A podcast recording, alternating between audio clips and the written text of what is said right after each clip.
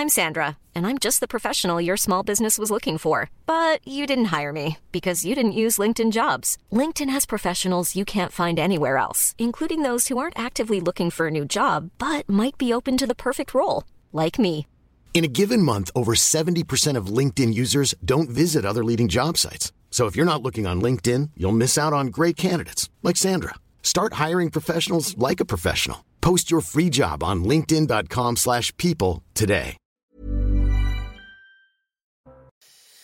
Il est quasiment 9h sur CNews. Ravi, ravi de vous retrouver pour euh, l'heure des pros. À la une de l'heure des pros, joyeux Noël, bien sûr. Pas de joyeuses fêtes, pas de voyage en hiver, non.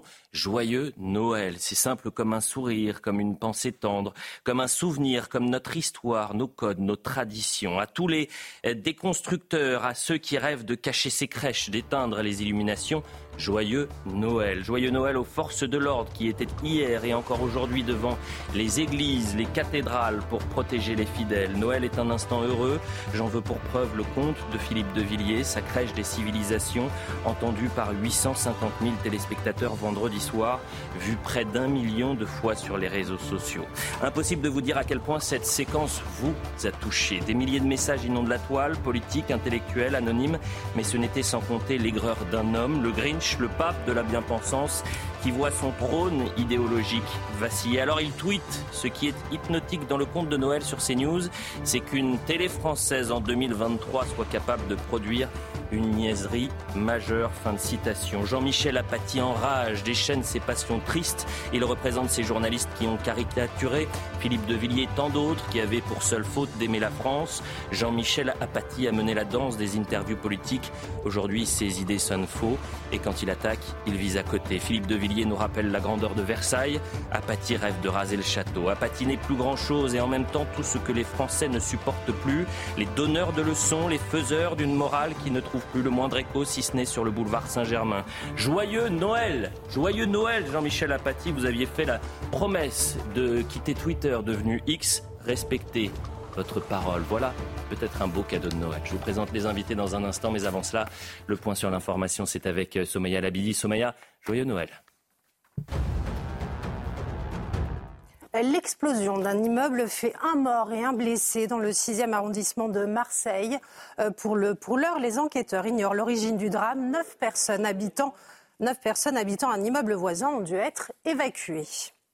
Euh, trois personnes soupçonnées d'être impliquées dans un réseau islamiste arrêté en Autriche face à, je cite, un risque accru d'attentat euh, viennent à renforcer la sécurité et les contrôles autour de ces églises et marchés de Noël. Et puis on termine avec ces images de la traditionnelle messe de la nuit de Noël dans son homélie euh, prononcée devant plus de 12 000 fidèles. Euh, le pape a rappelé, je cite, combien Jésus n'est pas un Dieu de la performance ni du pouvoir illimité, mais qui s'immerge dans nos limites et fragilités. Merci, cher Somaya, pour le point sur l'information. Joyeux Noël à tous les quatre. Joyeux, Noël. Ah, à l'unisson, Naïma Fadel, Vincent Roy, Michel Auboin. Je pense que vous avez fait un pari sur le fait qu'on allait le dire 400 fois Joyeux Noël. Mais si on peut même le dire 401 fois. Moi, je n'arrive pas à comprendre comment, en France, aujourd'hui, on, doit, on se pose la question s'il faut dire Joyeuse Fête ou Joyeux Noël. Michel Auboin, que se passe-t-il euh, je, je, je, pense que cette année, les gens disent Joyeux Noël. Oui, et on l'entend beaucoup, beaucoup. Euh, et d'ailleurs, y compris dans des milieux, on est très étonné d'entendre Joyeux Noël. non, je pense qu'on on entend beaucoup Joyeux Noël. Euh, je, je pense qu'on vit à Noël, voilà, euh, et c'est très important. Euh, C'est quand même euh, le cœur. Enfin, je, je suis désolé, mais c'est comme l'un des grands des, des, grands jours de notre de notre année. Et puis, c'est quand même un peu le cœur de notre histoire. Vous savez aussi, ce qui me fait rire, c'est que vous avez dit je suis désolé. Vous n'avez pas être désolé de dire ça. Vous n'avez pas. De... Vous voulez une expression, petite ouais. histoire Est-ce que vous voulez une histoire drôle. Non mais attendez, il y a- Parce que j'ai perdu une bataille idéologique hier. Ah, Je suis dans un bâtiment et et je suis dans un tout petit ascenseur et je croise une personne d'une soixantaine d'années. Euh, et on échange très rapidement. On monte, vous savez, c'est toujours gênant ces, ces moments dans les ascenseurs quand vous connaissez personne. Et euh, au moment où je quitte euh, l'ascenseur, je lui dis Joyeux Noël. Il me regarde, il me dit Bonne journée. Moi, je voudrais vous en raconter la chose qui est étonnante, la, la chose qui est étonnante, juste, pardon, moi je suis, euh, je, je, ne, je ne, demande qu'à qu qu souscrire à ce que vous venez de dire sur un, un, retour de Noël. Mais surtout, là où je suis très frappé en voyageant un petit peu, c'est, ce sont les, les, les, rues de Paris qui ne sont plus du tout. Je parle de Paris parce que j'y vis, euh, je ne peux pas parler d'autre chose, mais qui n'y sont plus du tout décorées. Aller au Royaume-Uni, euh, je, je, suis allé récemment en, en, en Écosse, euh, Édimbourg est, est décoré, tous les pubs sont décorés, tous les, les commerçants décorent leur, leur euh, à Londres, c'est la même chose.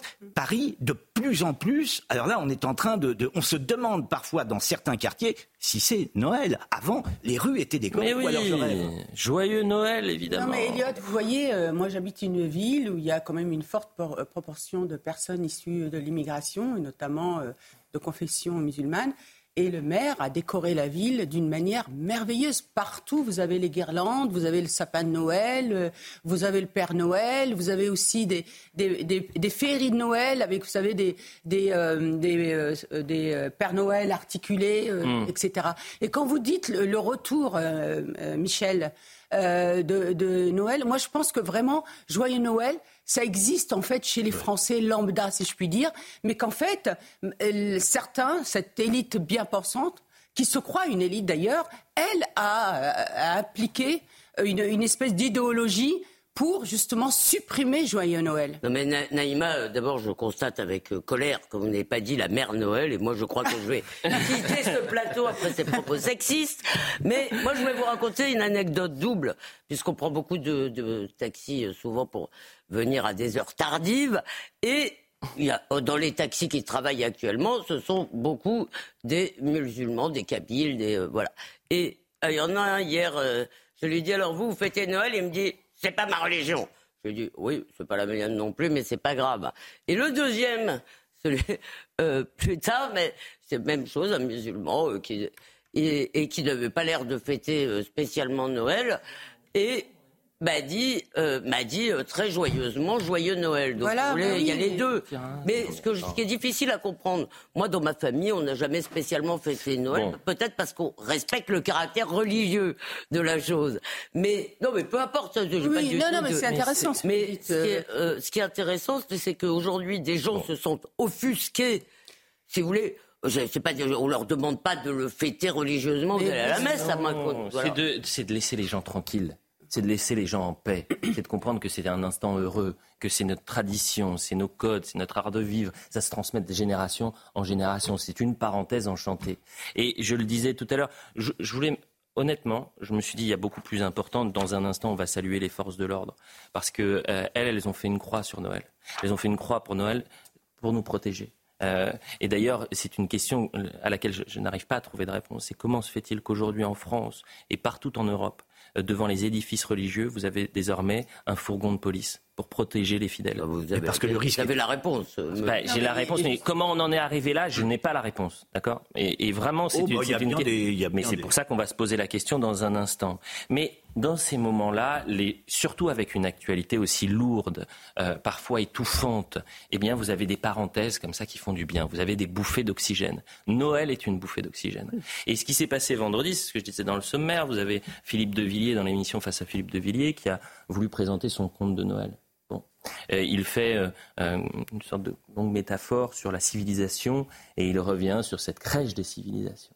Un moment qui a été extraordinaire. Je n'ai jamais reçu autant de messages et au moment où il le fait, euh, c'est-à-dire que on est sur un pic d'audience. Il y a 850 000 personnes qui regardent. C'est le pic le plus important ce vendredi soir sur toutes les chaînes d'information de France.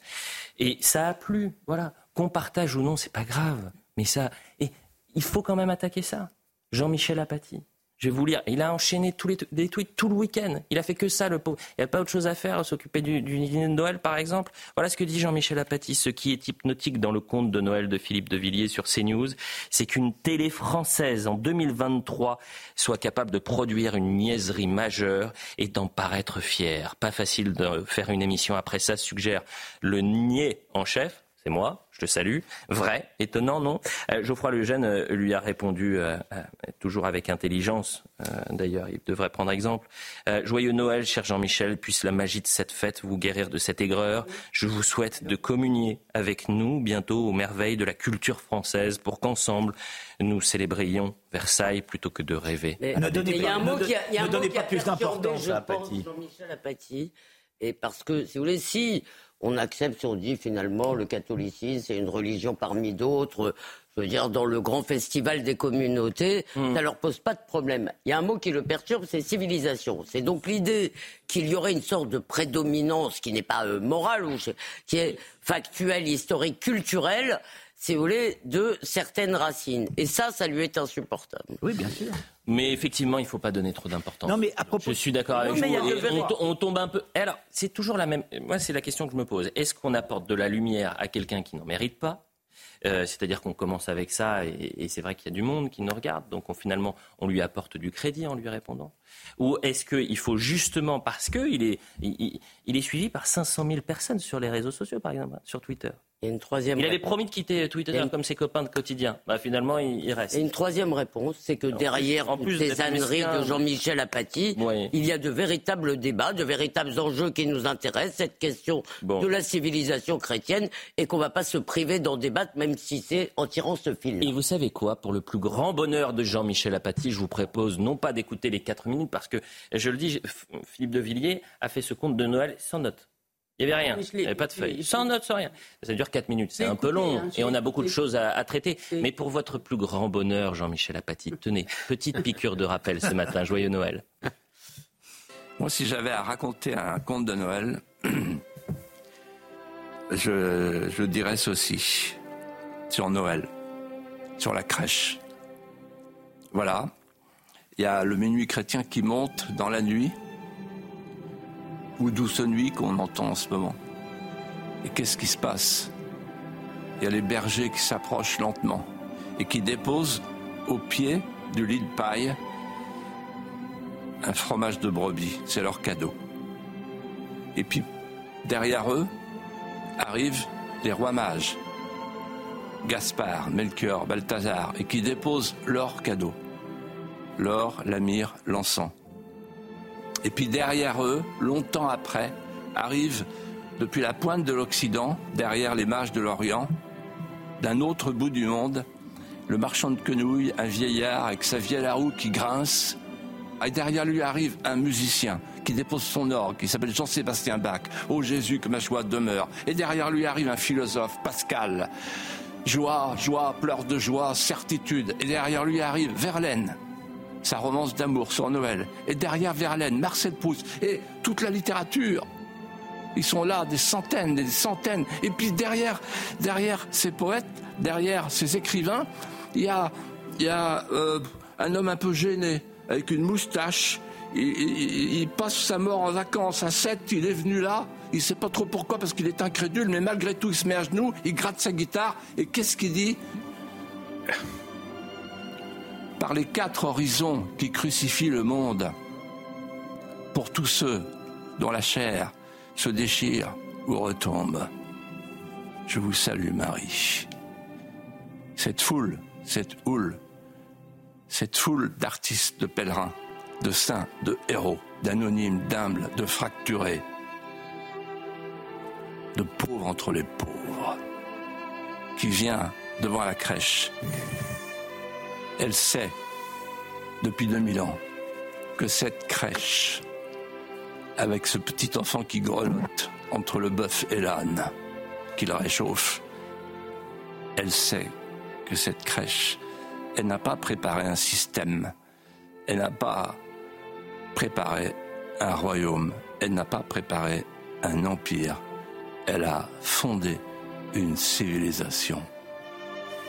Et là, quand on entend civilisation, c'est une catastrophe pour Jean-Michel Apathy. Michel Maffezoli est avec nous. Joyeux Noël, Michel euh, Maffezoli. Ça me fait plaisir de vous avoir ce matin. Euh, j'espère que vous avez eu des, très beaux cadeaux sous le sapin euh, et, ça nous fait plaisir de vous avoir. C'est quoi le problème avec Noël, Michel Maffezoli? Pourquoi aujourd'hui en France, on a du mal avec Noël? Ben, ça dépend qui a du mal avec Noël. Il peut y avoir, je le pense, une, une faillite des élites, et vous venez de citer euh, une certaine personne qui participe à cette faillite. Par contre, le conte de Philippe Huillier traduit quelque chose qui est beaucoup plus populaire. Hein, voilà. Mm. Euh, je ne suis pas à Paris actuellement, je suis dans mon petit village Stevenol. Et, hier, allant à la messe de Noël, je n'ai pas pu rentrer dans l'église. Je n'ai pas pu rentrer dans l'église. Elle était pleine. Voilà.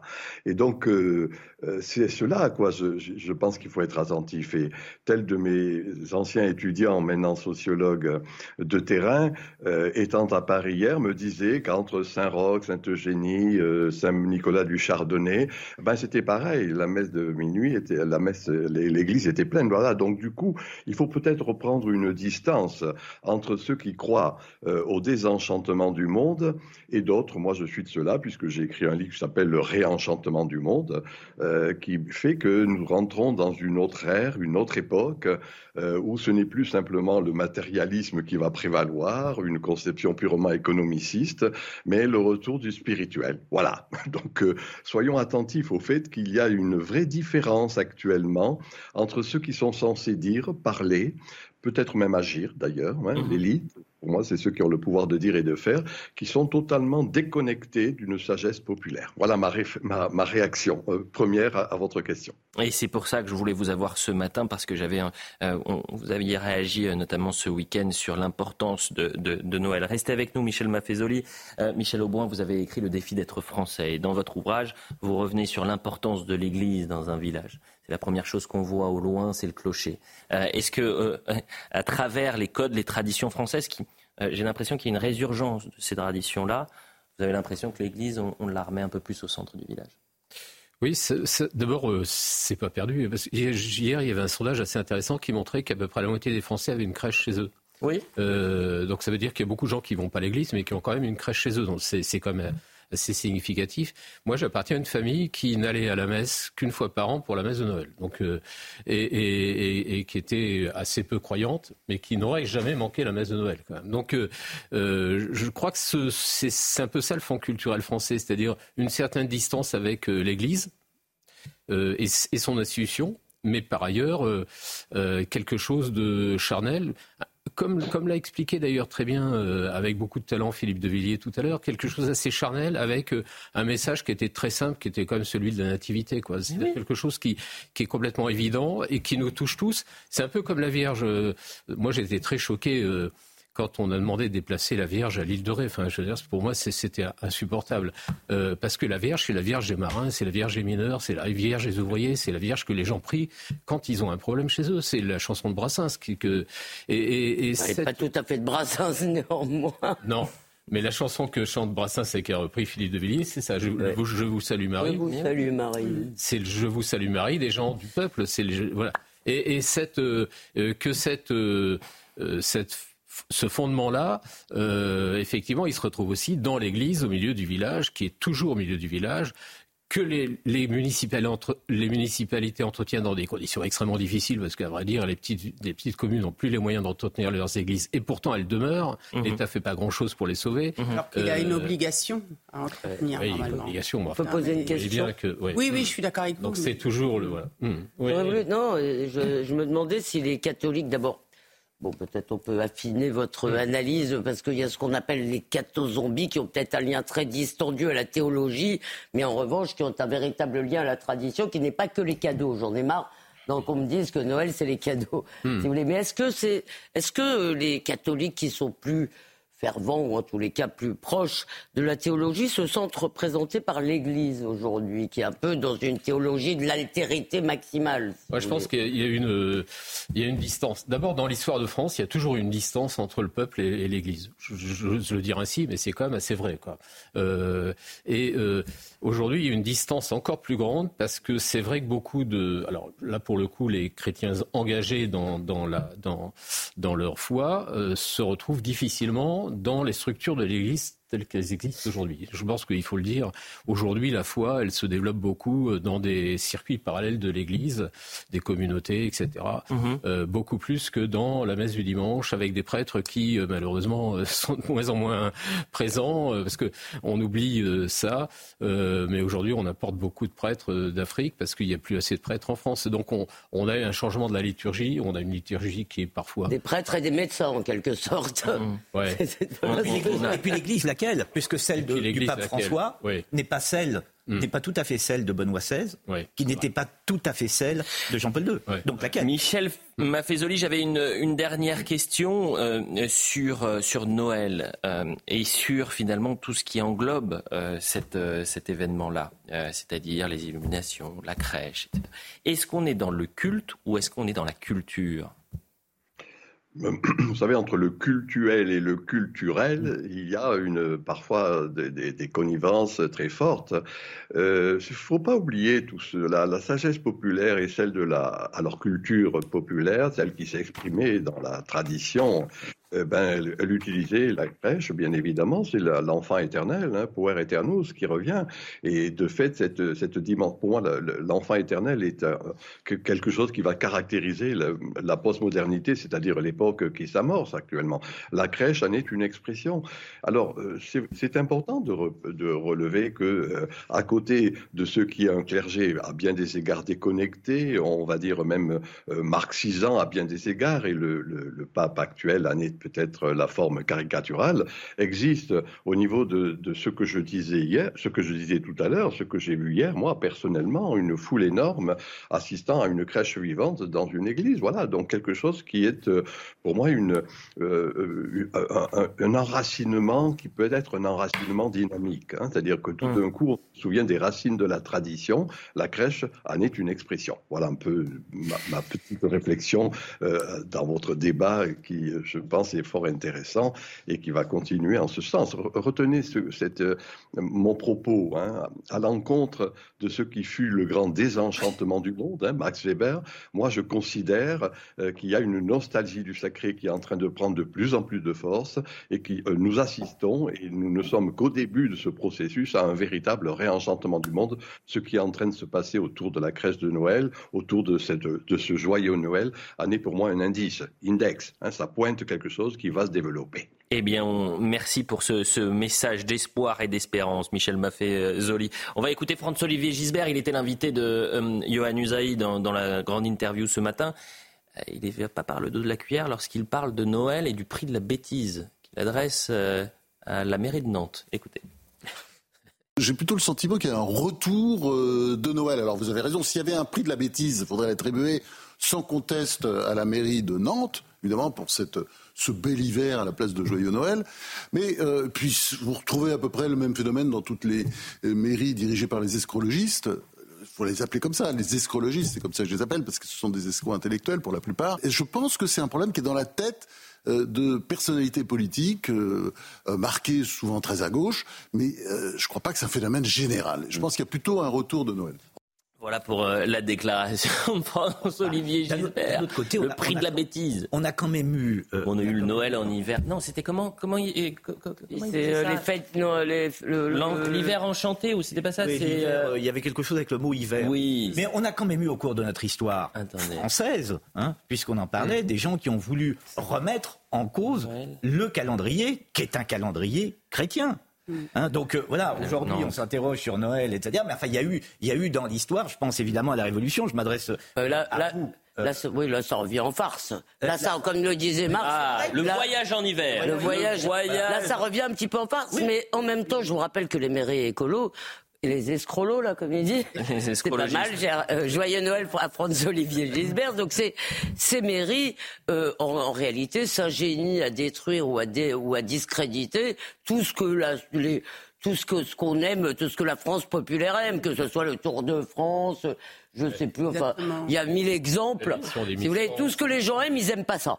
Voilà, en gros. Donc c'est comme comment avez-vous comment vous dites les les les Grinch? Les Grinch. Le Grinch, vous savez, c'est ce, ce, personnage qui en veut à Noël, qui veut gâcher la fête. Qu'on imagine tout vert. Il faut, déconstruire à toute force. il faut déconstruire à toute force, y compris la tradition. J'ai le sentiment que finalement, ils n'aiment pas la France, puisqu'ils veulent tout détruire de ce qu'est la France et hmm. euh, vous parliez de, on parle de Noël. Noël, euh, c'est fêté, euh, euh, pas forcément, comme vous disiez, Michel, d'une manière croyante, peut être, pas, être chrétien, mais s'inscrire dans cette tradition et cette culture française.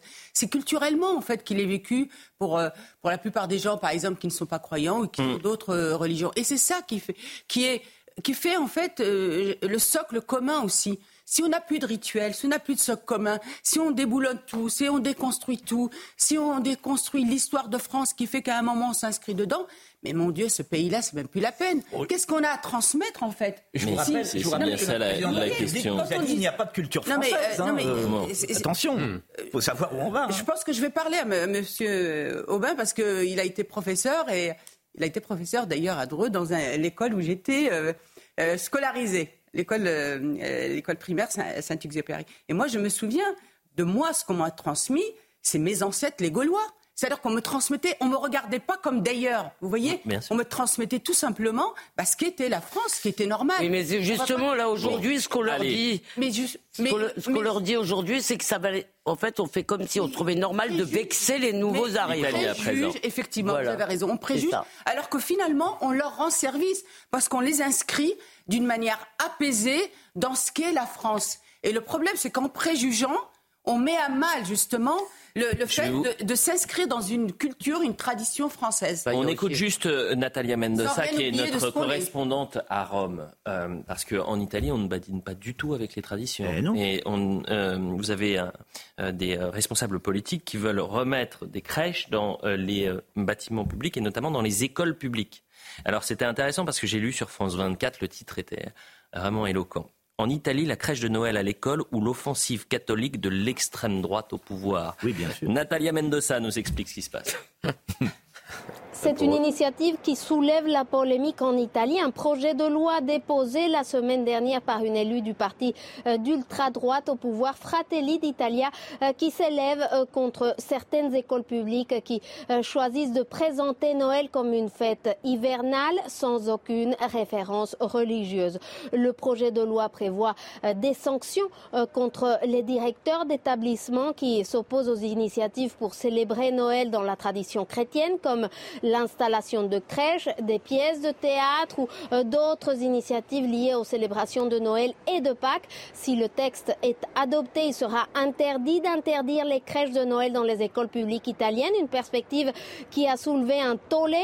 Euh, le président du syndicat des directeurs d'établissements scolaires estime qu'imposer les traditions n'est pas la solution. Je cite, nous vivons dans un pays laïque, a-t-il rappelé. Pour sa part, l'opposition y voit une façon euh, pour le gouvernement gouvernement de promouvoir un agenda conservateur qui instrumentalise la religion à des fins politiques. Publicité, on revient dans un instant. On va parler justement de euh, ce, cette nuit, cette messe de minuit euh, sous haute sécurité euh, hier soir.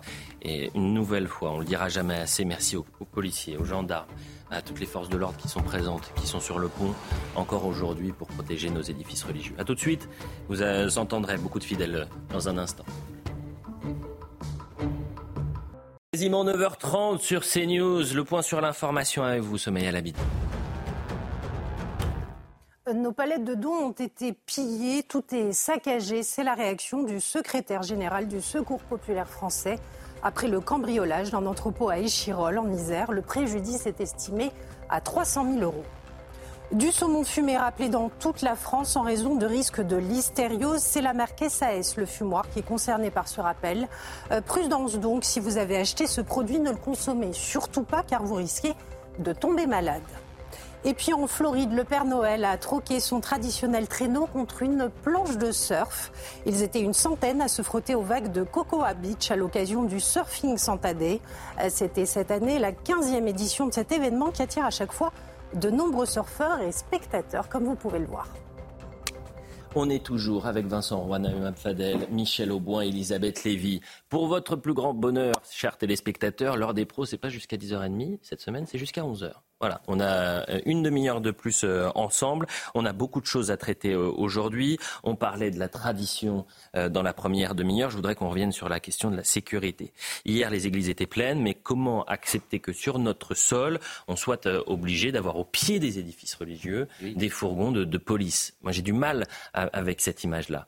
on est allé avec les équipes de CNews au niveau de l'église Saint-Sulpice, en plein cœur de Paris, qui est l'une des plus belles églises d'ailleurs, et c'est l'une des plus belles places de, Paris. Euh, eh bien, vous aviez euh, effectivement une police euh, au pied de, l'église. À Cologne, en Allemagne, au niveau de la cathédrale, vous savez qu'il y avait des fouilles. Ils ont procédé à des fouilles avant que les gens rentrent dans la cathédrale. Voyez le sujet de Laurence Sélarié, Bamba Gay et Dounia Tangour plus de policiers et une vigilance maximale, comme ici dans l'église Saint-Sulpice dans le 6e arrondissement de la capitale. Pour les fêtes de Noël, la sécurité a été renforcée aux abords des lieux de culte chrétiens. L'objectif, faire face à la menace terroriste très élevée qui pèse actuellement sur le pays.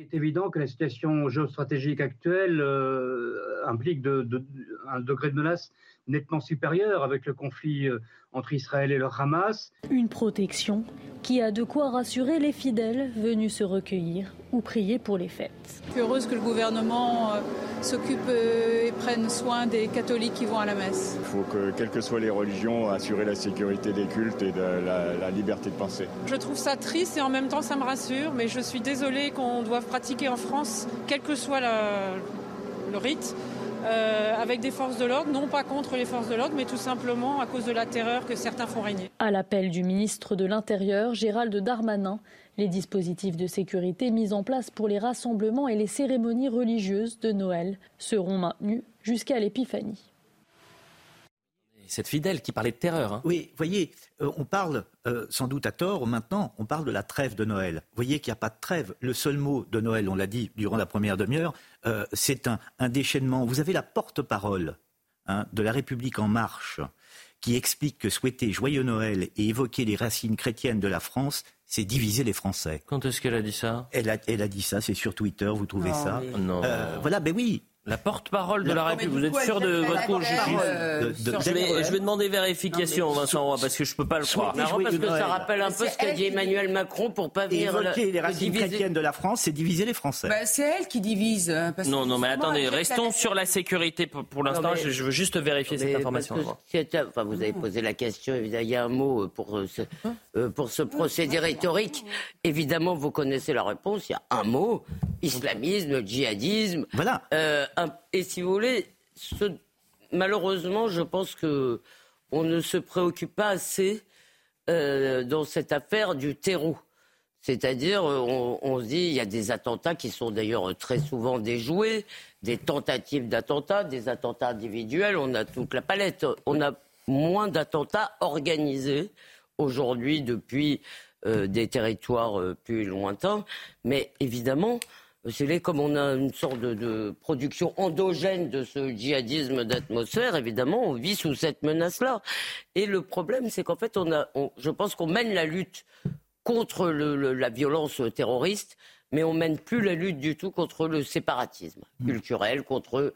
Alors, vous la menez à votre façon ce matin, mais, mais non, mais, mais ce, qui, est euh, perturbant, ce qui est perturbant également, c'est que euh, de voir ces fourgons de police, ces Français, qu'ils soient croyants ou non, inquiets, changer leur quotidien. Ça participe à ce que veulent euh, nos responsables politiques, c'est la société de vigilance. Mais pardonnez-moi, je ne suis pas sûr qu'on ait tous envie de vivre dans cette société de vigilance. C'est pas à nous d'avoir peur. C'est pas. Ce que veulent les terroristes avant les responsables politiques, plutôt. Bien sûr, mais quand vous appelez à la société de vigilance, c'est que euh, malheureusement vous êtes un peu faible. Oui. Désolé de le dire comme ça.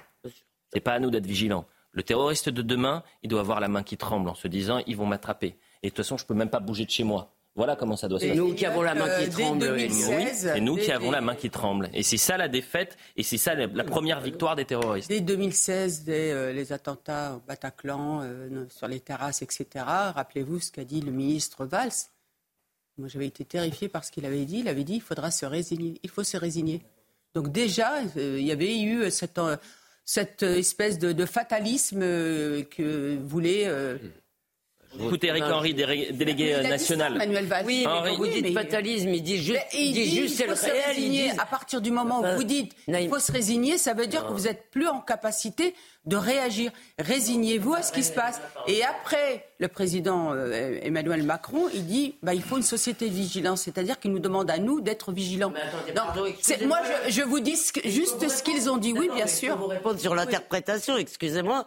Je trouve ça un peu sévère parce que tout simplement, nous savons, moi je n'aimerais pas que nos gouvernants nous disent oh ben vous inquiétez pas, on va tout régler, on est super fort. Alors je n'aime pas le concept de société de vigilance, je trouve que l'État est trop faible, mais l'idée de dire que si on dit le réel, c'est le réel, si vous voulez, parce qu'aucun gouvernement, non, pardon, aucun gouvernement au monde ne peut d'un claquement de doigts mmh. régler ce problème. Moi, je trouve qu'il y a. dis pas le contraire, sauf que dire résigner, moi, j'aurais préféré résistance. Écoute, écoutez, Eric Henry, délégué national, justement, sur les euh, forces de l'ordre qui sont euh, sur le pont depuis 24 euh, heures et même qu'il l'était auparavant. Le premier bilan qui est parvenu jusqu'à moi, s'avère positif. Je n'ai pas de remontée négative, c'est-à-dire je n'ai pas connaissance de faits ou d'événements euh, graves qui se soient qui soient arrivés pardon, sur le territoire national. Donc, a priori, le réveillon, et on peut commencer à s'en réjouir si le bilan provisoire s'avère définitif, on peut se réjouir de la réussite, en tout cas, de, ce réveillon et qu'il n'y ait pas eu de dommages, euh, d'actes graves sur notre territoire national. Je remercie Augustin Donadieu qui sera avec nous à, 10h, journaliste CNews, et qui m'a apporté quelques précisions concernant l'ancienne porte-parole, qui est secrétaire d'État, si je ne m'abuse, Prisca Thévenot. Éric Ciotti, en 2021, avait envoyé très joyeux Noël sur Twitter. Et elle avait répondu, cher Éric Ciotti, très joyeux Noël à vous aussi. En ce jour de Noël, il serait peut-être bon d'arrêter de diviser les Français je n'ai pas de racines chrétiennes entre guillemets, et eh bien, et je suis pourtant euh, une Française bel et bien ancrée dans son pays. Voilà euh, ce qu'il y avait. Je vois pas en quoi. Euh, je, continue à dire que je ne vois pas en quoi mais, souhaiter joyeux Noël serait divisé. Il avait mis une photo de la nativité, mais c'est très intéressant. On devrait ressortir cette réaction. Mais même en postant mais vous une avez, photo mais vous avez raison. Je ne vois pas en quoi une photo de la nativité va diviser les Français. J'avais du mal à le croire, eh vraiment, parce que ça m'étonnait de, de, de, voir qu'on pouvait avoir une polémique en mettant une photo de la avec une photo de crèche et de dire très joyeux Noël, ça divise les Français, ça divise personne. sauf qui ont l'esprit qu'a dit Naïma tout à l'heure, c'est-à-dire que nous avons appris, moi aussi à l'école, mes ancêtres les Gaulois, ce qui n'est peut-être pas non plus tout à fait exact en ce qui me concerne.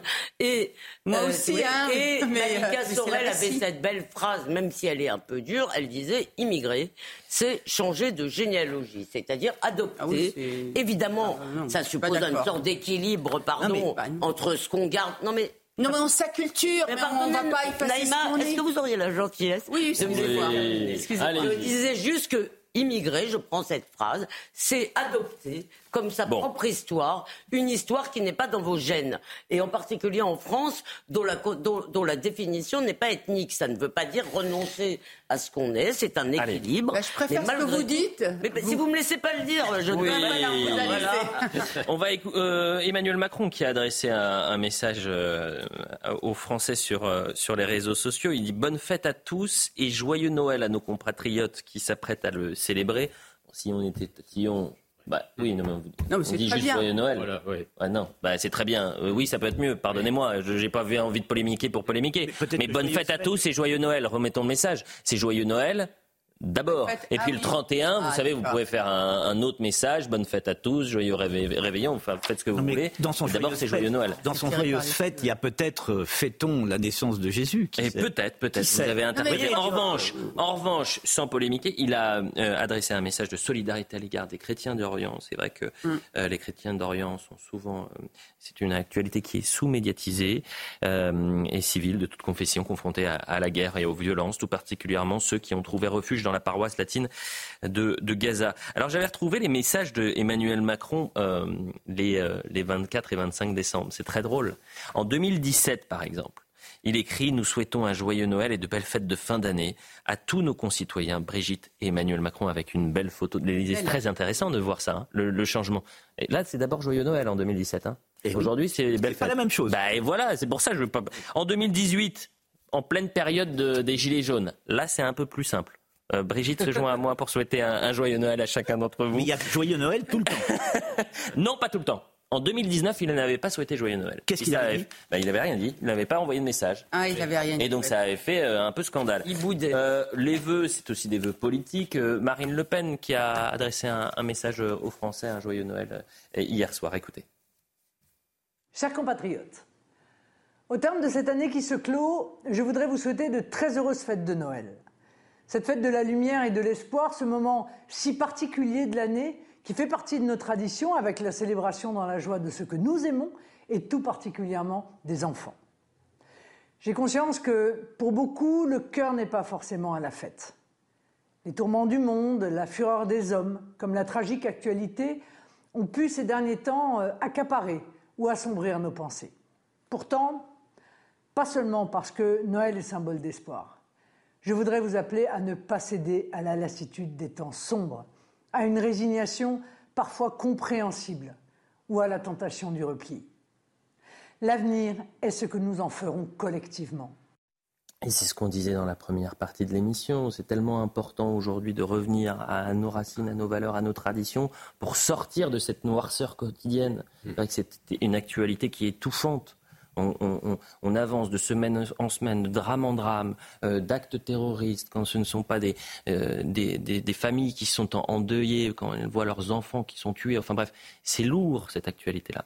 Donc Noël est un, moment de bonheur. Mais il faut aussi, moi je ne veux pas qu'on oublie que dans le, le, substrat dans la culture française, il y a aussi les bouffeurs de curés, l'anticléricalisme, tout cela. Mais oui, bien sûr. Et c'est pour, ça qu'on c'est pour ça qu'on souhaite un joyeux Noël à Jean-Michel Apathy. Euh, vu qu'on parlait d'Emmanuel euh, Macron, euh, j'ai trouvé une déclaration assez intéressante. Vous savez, la semaine dernière, on va revenir en longueur dans cette émission sur la loi immigration. On, on, reviendra également sur l'affaire de Pardieu. Pourquoi je fais le lien?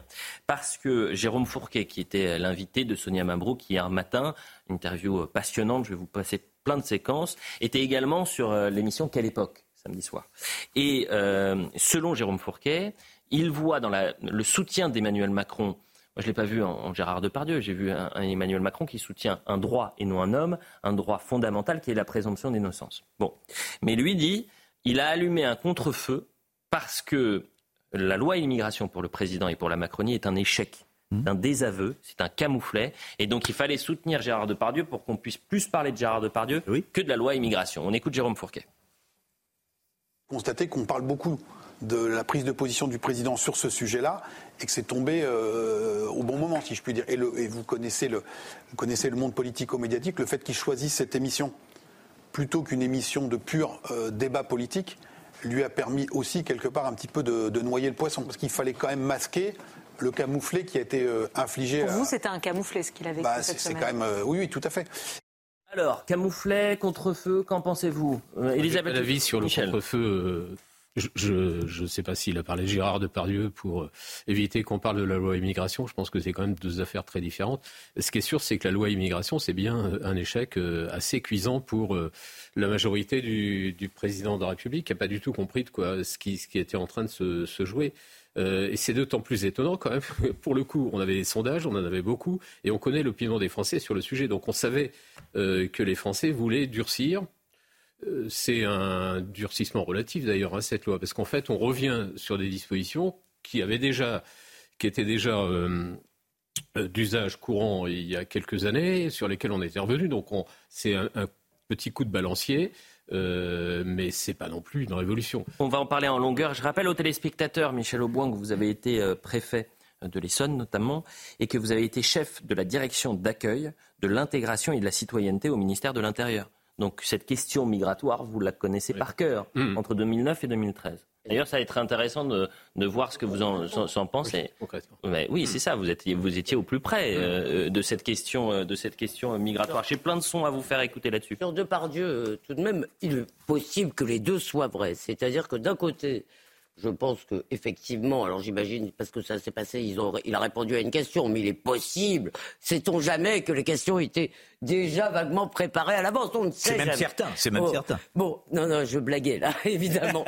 euh, donc, il est possible que, à la fois, si vous voulez, ce soit dit, c'est une bonne occasion euh, de détourner le débat. Et deuxièmement, là où je suis en désaccord avec vous, je pense que derrière l'affaire de Pardieu, ça n'est pas une affaire de people, de rien du tout. Il y a véritablement un enjeu de société, un enjeu de débat public, un enjeu de liberté très important. On mélange deux choses. Je vais... On mélange d'abord une affaire de propos graveleux et des accusations, si vous voulez, qui sont devant la justice euh, d'agression sexuelle et de viol. Je ne m'étends pas sur les deux, mais vous voyez bien, d'abord on mélange euh, euh, cela. si vous voulez, et derrière, il y a malgré tout une offensive qui fait que maintenant, vraiment, tout homme, ça devient aussi, si vous voulez, je ne sais pas dans le cas de Depardieu, mais il y a 15 témoignages, il y en a qui arrivent tous les jours, il y en a qui arrivent sur les uns et les autres. Ça devient tout de même, si vous voulez, quelque chose qui, dans le débat public, devient problématique parce que des hommes sont bannis, perdent leur travail, perdent leur réputation, sans avoir été condamnés par la justice. Alors moi, je dis que le président qui avait dit Femmes, on vous croit confondant victimes et plaignantes, parce qu'une plaignante n'est pas encore une victime, avait poser quelque chose de tout à fait grave, qui était une, destruction de la présomption d'innocence, donc de la justice.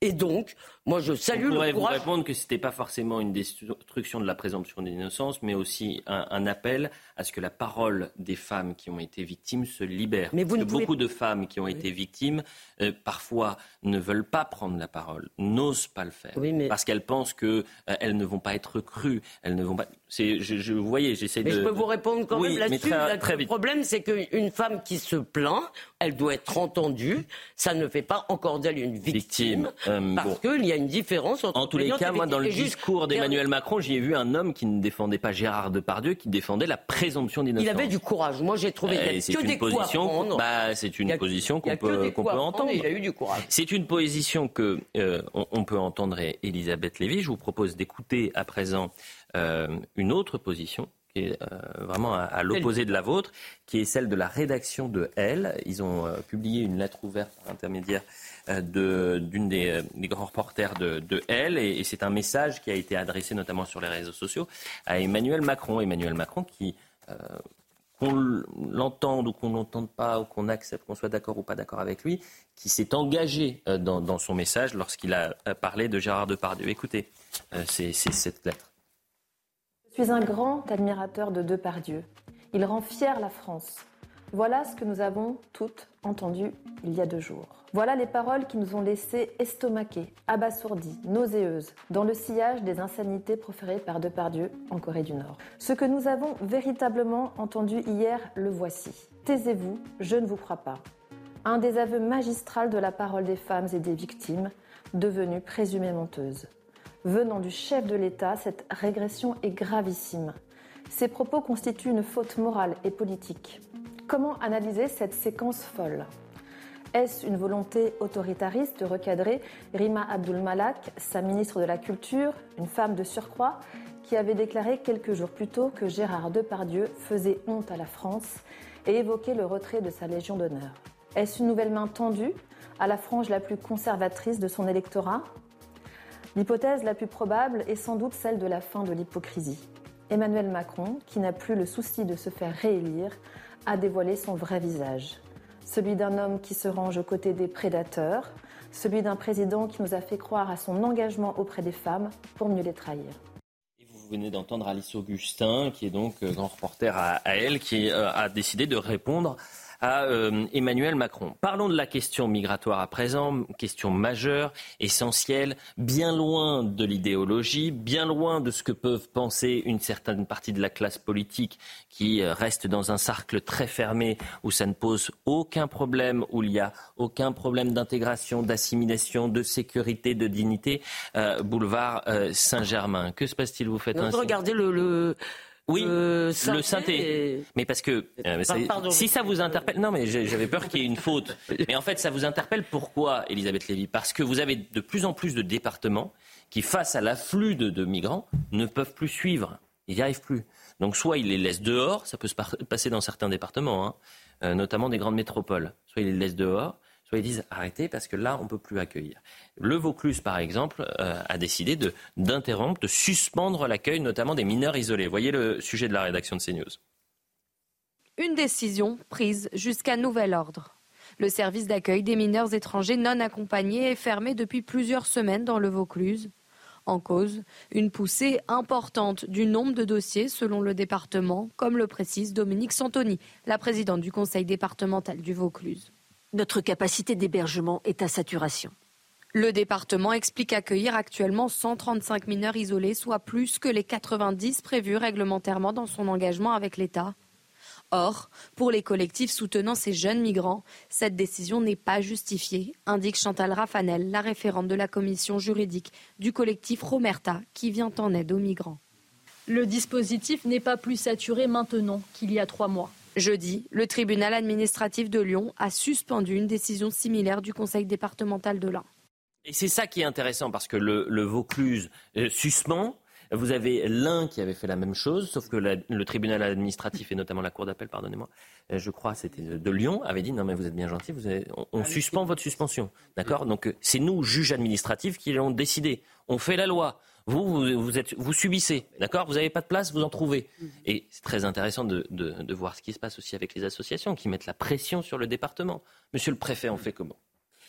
D'abord sur les mineurs isolés, parce que c'est un peu ça la question. Donc on, a, on a quand même chaque année qui passe de plus en plus de mineurs.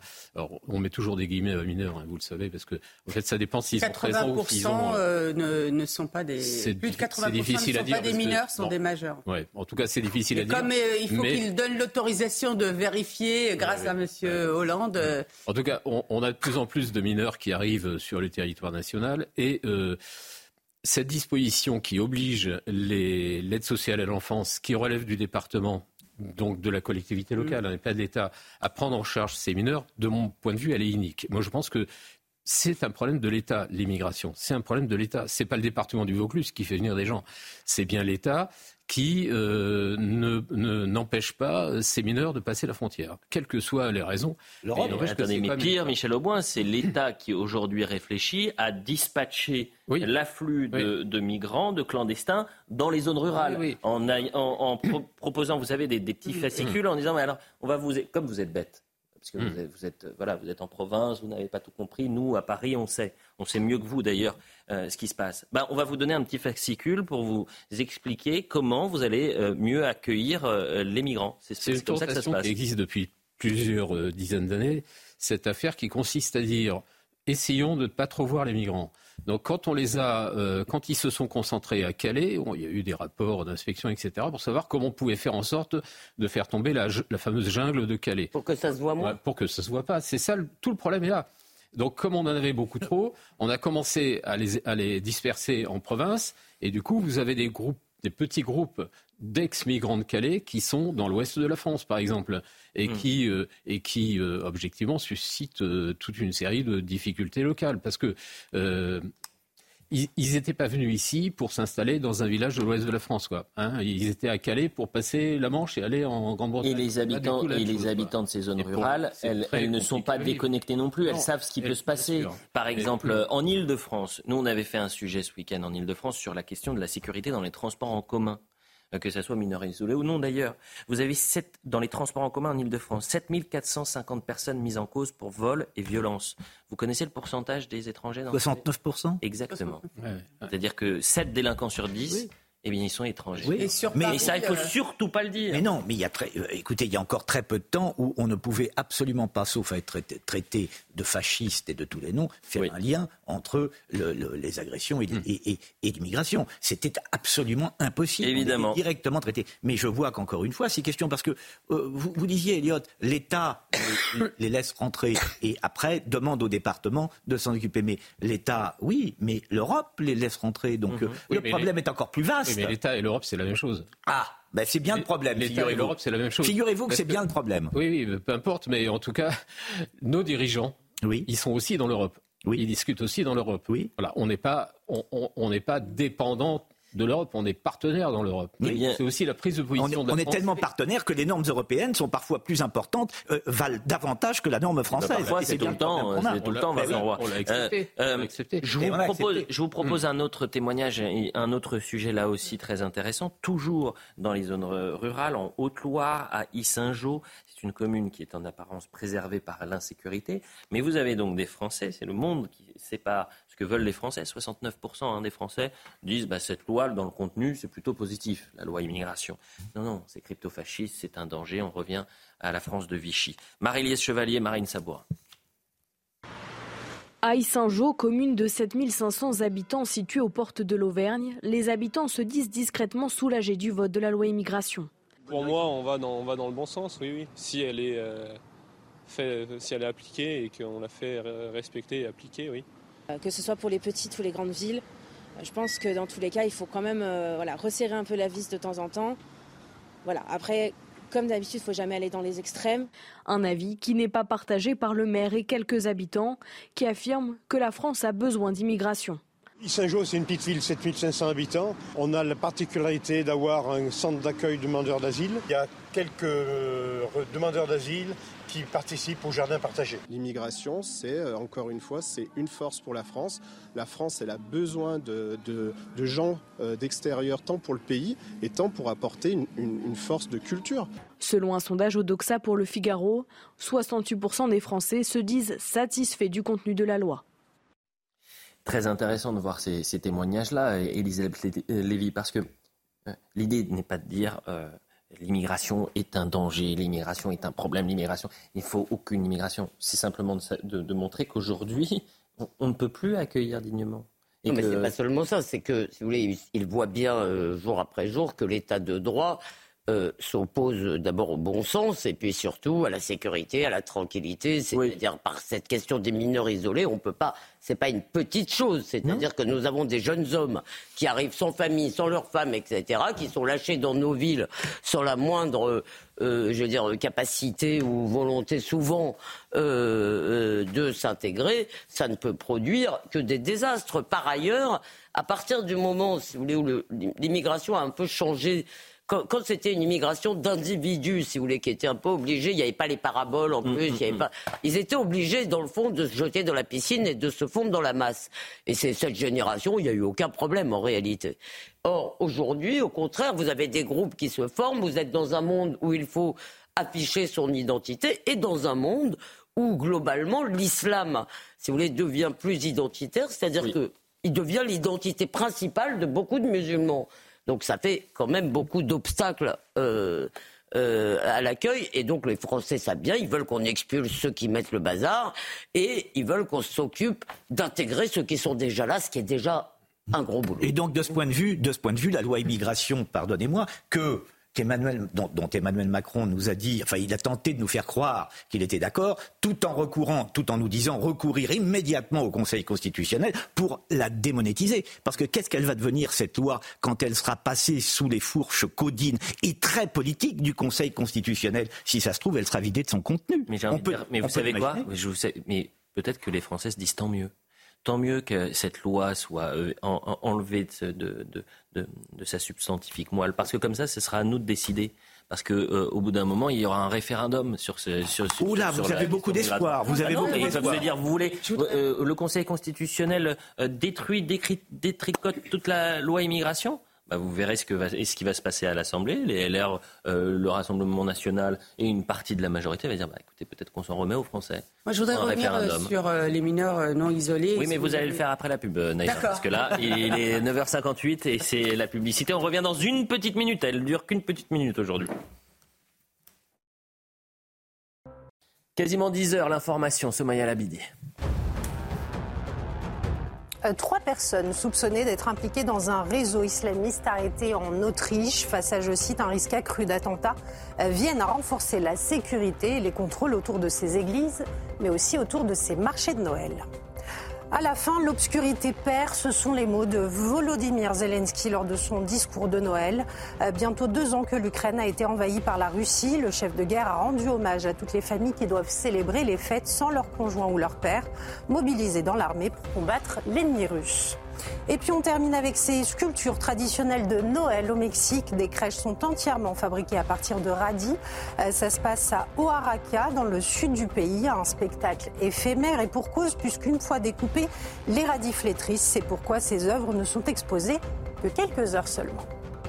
Roy, Naïm Fadel, Michel Auboin, Elisabeth Lévy ainsi qu'Augustin Donadieu sont avec nous. Augustin, vous êtes journaliste à CNews et vous allez revenir dans un instant sur euh, la menace terroriste qui euh, frappe euh, l'Europe.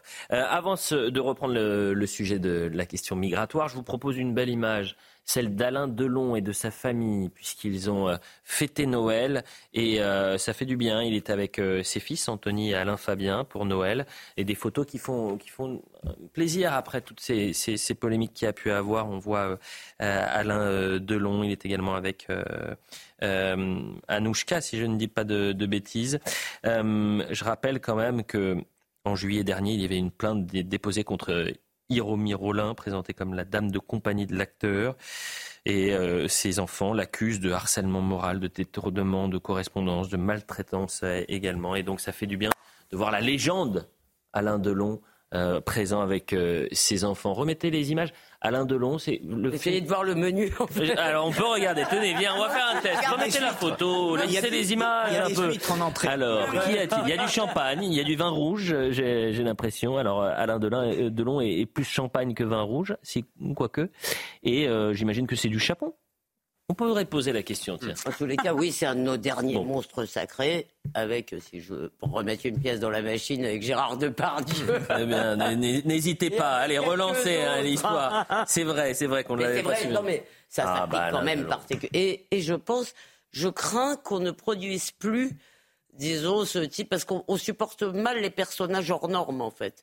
Les personnages qui échappent un peu euh, à la, à la loi commune, oui. si vous voulez. Donc, euh, et donc, si vous deviez conseiller pour ce soir, les téléspectateurs, euh, un film euh, d'Alain Delon, est-ce qu'on leur propose quoi? La, piscine, le samouraï, le guépard? Le samouraï. le samouraï. Le guépard. J'aime bien le guépard. Le guépard, évidemment. Les... Rocco et ses frères. Rocco et ses frères. Ah, oui, Rocco et ses frères. Allez, on vous propose de regarder ce soir Rocco et ses frères. Pas tout de suite, hein. Nous, on est ensemble jusqu'à 11h. La question euh, migratoire toujours. Vous vouliez réagir, Naïm Fadal. Je vous propose juste de euh, vous lire l'entretien de David Lisnard dans Atlantico. Euh, alors que la classe politique s'est grandement divisée sur le sujet, les Français semblent satisfaits, plus de 60% disent que le contenu est bon. Voilà ce qu'il dit. Tout le monde reconnaît que l'immigration est devenue un problème majeur. En face, il faut maintenant une politique puissante et une évolution constitutionnelle. Et c'est ce que proposent les républicains. Pour maîtriser l'immigration, je pense qu'il faut au moins diviser par 8 l'immigration légale, Très intéressant ça. Mmh. Il faut avoir des quotas pour maîtriser l'immigration sur le plan quantitatif et qualitatif. Naïm Fadel. Les conditions d'une assimilation, intégration euh, apaisée. Concernant les mineurs euh, non accompagnés, ouais. Euh, non, oui. il y a eu un rapport qui a été fait par l'Institut Montaigne en 2020 qui donnait à peu près le, le, le chiffre de 40 000. Aujourd'hui, on est à plus de 70 000. Il faut savoir que la majorité sont des, de l'Afrique de l'Ouest, 10% hum. euh, du Maghreb, et puis le reste de l'Asie, avec euh, notamment beaucoup, beaucoup plus d'Afghans euh, aujourd'hui. Concernant la répartition qui se fait aujourd'hui dans les départements, vous avez dit quelque chose de juste, Elliot, c'est d'accueillir, la capacité à accueillir dans la dignité et à s'en occuper. Aujourd'hui, les départements ne sont plus en capacité. Donc les centres d'hébergement, on ne peut plus. Moi, mmh. sur le département où je travaille, effectivement, on en a. On est obligé aussi de les répartir d'une manière euh, ethnico-culturelle parce qu'il y a énormément de conflits interethniques et pour éviter qu'il y ait ces conflits, eh bien, on les répartit. Alors vous imaginez, c'est-à-dire qu'on a voté une loi pour lutter contre le séparatisme. Et aujourd'hui, on se retrouve à répartir des jeunes par ethnie. Donc c'est des 50 à 100 vous voulez jeunes. Dire que le, vous, voulez, dire que la coexistence des cultures n'est pas toujours un jardin de roses Donc, en, tout Alors, cas. La difficulté, c'est la prise en charge. Effectivement, comme vous avez dit, euh, Monsieur Aubin, c'est que l'aide les, les, sociale à l'enfance, aujourd'hui, elle a déjà du mal à s'occuper des enfants français qu'on doit accompagner. Et souvent, on les met dehors, excusez-moi l'expression, mais c'est ainsi que ça se passe, à 18 ans. Alors qu'aujourd'hui, on a une difficulté, c'est que en plus, l'État demande au département de garder les majeurs. C'est-à-dire ceux qui sont considérés, entre guillemets, puisqu'on ne peut pas vérifier, comme mineurs, on leur demande aussi de les garder en tant que majeurs. Je vais vous proposer une séquence, euh, une archive. On est en 1988, je l'ai passé déjà hier soir, mais elle veut tout dire, cette séquence c'est euh, le face-à-face François Mitterrand et Jacques Chirac. D'accord? 88. C'est là où on voit qu'on la gauche aujourd'hui est hors sujet sur la question migratoire, parce qu'elle ne sort pas du dogme, elle ne sort pas de l'idéologie, elle est complètement déconnectée de la réalité de ce que vivent les Français. D'accord? Puisqu'elle nous présente ce, projet de loi comme un, projet de loi crypto-fasciste. Vous avez la maire Anne Hidalgo qui a fait 1,75% à la présidentielle, qui vient donner des leçons, qui est incapable de s'occuper des euh, migrants euh, qui sont euh, au Jardin des Halles, dans le 18e arrondissement, boulevard de la Villette. Bref, c'est un fiasco de A à Z, la question migratoire. Hein. Oui. Une loi fasciste. Oui, une loi fasciste, effectivement, même pas que crypto. On écoute François Mitterrand, 1988. vous allez me dire, mais c'est le discours de Marine Le Pen, François Mitterrand. Puis il y a les, immigrés, ceux qui n'ont pas envie de devenir français, qui veulent rester attachés à leur pays d'origine. De deux catégories. Il y a les clandestins. Et il y a ceux qui sont reconnus parce qu'ils ont un contrat de travail et une carte de séjour. Ceux qui sont clandestins, il n'y a qu'une seule loi possible. Il faut, c'est malheureux pour eux, mais c'est la nécessité, il faut qu'ils rentrent chez eux. Et les dispositions doivent être prises, elles ont été prises pour cela, pour qu'ils rentrent chez eux. Et puis il y a ceux qui sont là avec leur contrat de travail et leur carte de séjour. Est-ce qu'il y en a trop?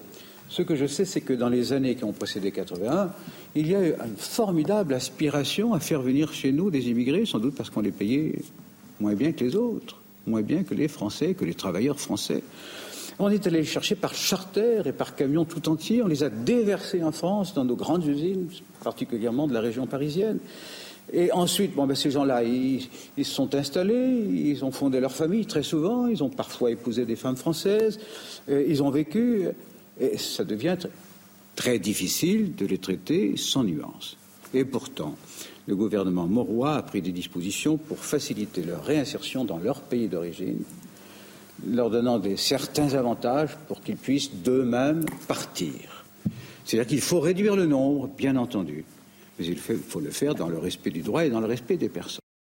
Extraordinaire, Vincent. Il y, a, une chose qui est, il y a une chose qui est très intéressante. Non, mais Marine Le Pen n'a qu'à bien se tenir. Absolument. Lorsqu'il parle, ça posera la question de savoir, et les historiens s'en chargeront, si François Mitterrand était, était véritablement de gauche. Bon, mais euh, à propos des clandestins, il dit la, la nécessité qui s'impose, hein, c'est qu'ils n'ont rien à faire sur le territoire et ils doivent être renvoyés. Le problème de la France actuellement, c'est que la nécessité ne fait plus loi.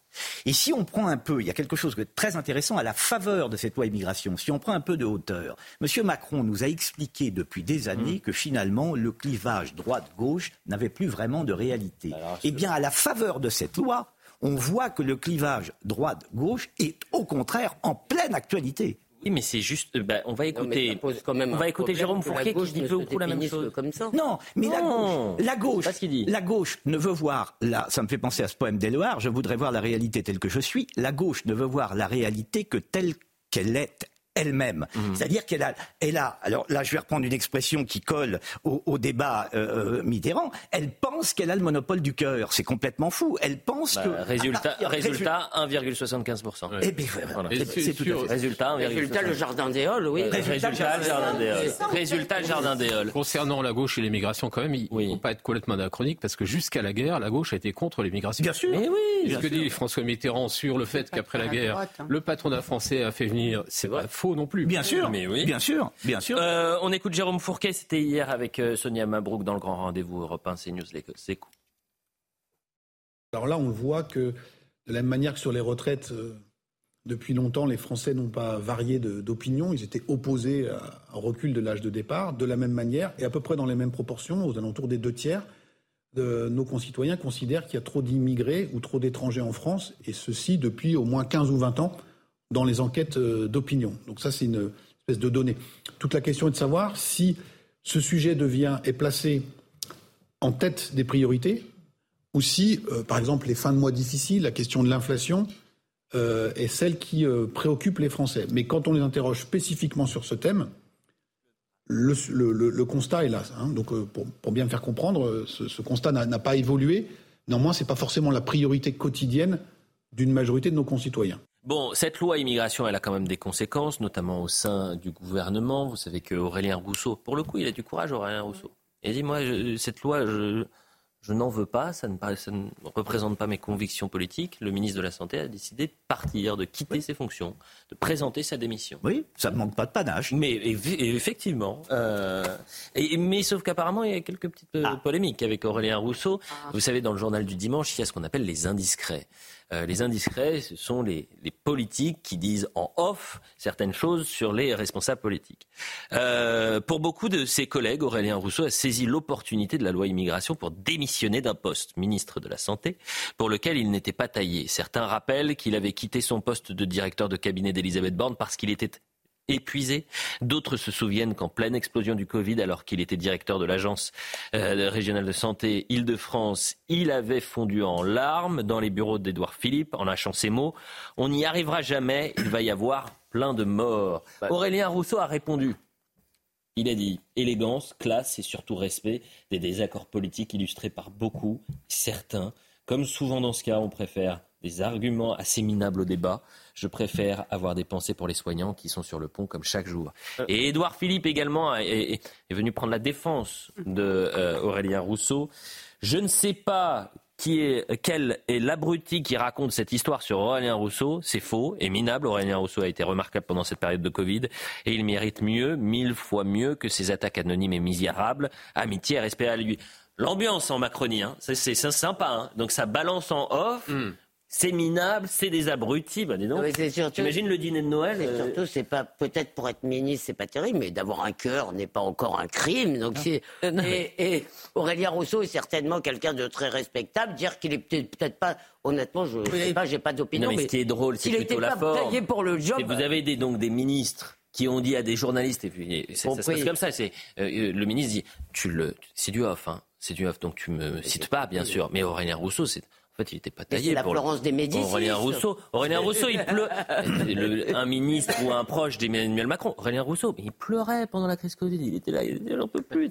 C'est drôle de, de, voir. Bah, oh, vous êtes c'est tout le de temps. Quoi la politique, c'est tout le temps comme ça. C'est, c'est, eh ben, écoutez, avançons. Il y a plus important. Les viennent de vos, de on, vos proches. On avance, on avance, on avance, et on revient sur la question de la menace terroriste en Europe avec vous, Augustin euh, Donadieu. Il y a euh, également Claude Moniquet qui est présent. Cher Claude, merci d'être euh, avec nous sur CNews. Joyeux Noël, bien sûr, Claude Moniquet. Euh, on va revenir sur ce, ce, Noël sous haute surveillance, cette fin d'année sous haute sécurité. Mais d'abord, quelques euh, questions à vous poser, Augustin Donadieu. Est-ce qu'on peut revenir sur le niveau de menace et ce qui s'est passé ces dernières heures. Alors, un niveau de menace très important puisque ces derniers jours, de nombreux coups de filet ont eu lieu euh, en Europe. On va voir ce récapitulatif. Déjà quatre personnes qui ont été arrêtées samedi, c'était en Autriche, à Vienne. Trois d'entre elles sont soupçonnées d'être impliquées dans un réseau islamiste. Euh, il en reste euh, une détenue hein, dans l'attente euh, d'investigations complémentaires. En Allemagne, c'était samedi également une interpellation et enfin, on y reviendra, cinq interpellations vendredi en Meurthe, en Meurthe et Moselle. Il faut savoir que les autorités ont reçu de très nombreuses indications selon lesquelles un groupe islamiste prévoirait de commettre plusieurs attentats sur le sol européen, notamment hier soir, le soir de Noël et le soir du Nouvel An en particulier à Madrid, à Vienne, en Autriche ou encore en Allemagne, en Allemagne où la cathédrale de, Cologne était sous haute surveillance. Un avis de danger a même été émis par les autorités. Cette cathédrale, elle a été fouillée de fond en comble. C'était samedi soir les euh, visiteurs les, euh, ont dû être fouillés eux aussi à l'entrée de la cathédrale hier à, l'occasion de la messe de, Noël. Donc voilà, il y a une véritable menace qui règne ici euh, en Europe ces, dernières heures. on sent une pression donc accrue en cette fin d'année. Il faut rappeler, vous le savez, cinq personnes ont été interpellées vendredi. C'était en Meurthe-et-Moselle. On a appris hier que quatre d'entre elles ont été relâchées, mais des, des soupçons subsistent sur l'une d'entre elles qui reste en, en garde à vue. Cette cinquième personne, elle a vu donc sa garde à vue euh, prolongée. Les enquêteurs tentent de vérifier, de vérifier s'il y avait euh, derrière un projet d'attentat terroriste. Si oui, euh, quel était son état d'aboutissement, quelle, quelle, était mmh. la cible? Selon une source proche de l'enquête, lors de deux perquisitions menées chez deux de ces personnes qui ont été interpellées, les enquêteurs ont retrouvé une vidéo, une vidéo prise sur le marché de Noël de Strasbourg. Et à un moment donné, l'un des deux protagonistes dit dans cette vidéo, et là, on tire. Voilà, ce qui laisse peu de, doutes ah euh, sur euh, les euh, intentions. encore une, fois, on ne sait pas qui a pu dire ça sur cette vidéo. Est-ce que c'est cette personne qui euh, a vu sa garde à vue prolongée? On en saura plus. Et les, quatre autres ont été relâchés. Hein. Tout à fait. Sans poursuite? Pour l'instant, pour l'instant, sans, information là-dessus. Les investigations se poursuivent. Euh, merci beaucoup pour, euh, pour ces précisions. C'est vrai que c'est rien de bien rassurant en cette période de Noël et de, fin d'année. Claude Moniquet, vous êtes notre spécialiste sécurité. J'ai lu, notamment, c'est très intéressant de voir les réactions des gens. Euh, que ce soit euh, euh, lorsqu'ils vous interpellent ou, même sur les réseaux sociaux. certains disaient on a la sensation de, revivre la séquence de 2015 en Europe. Est-ce que c'est le cas?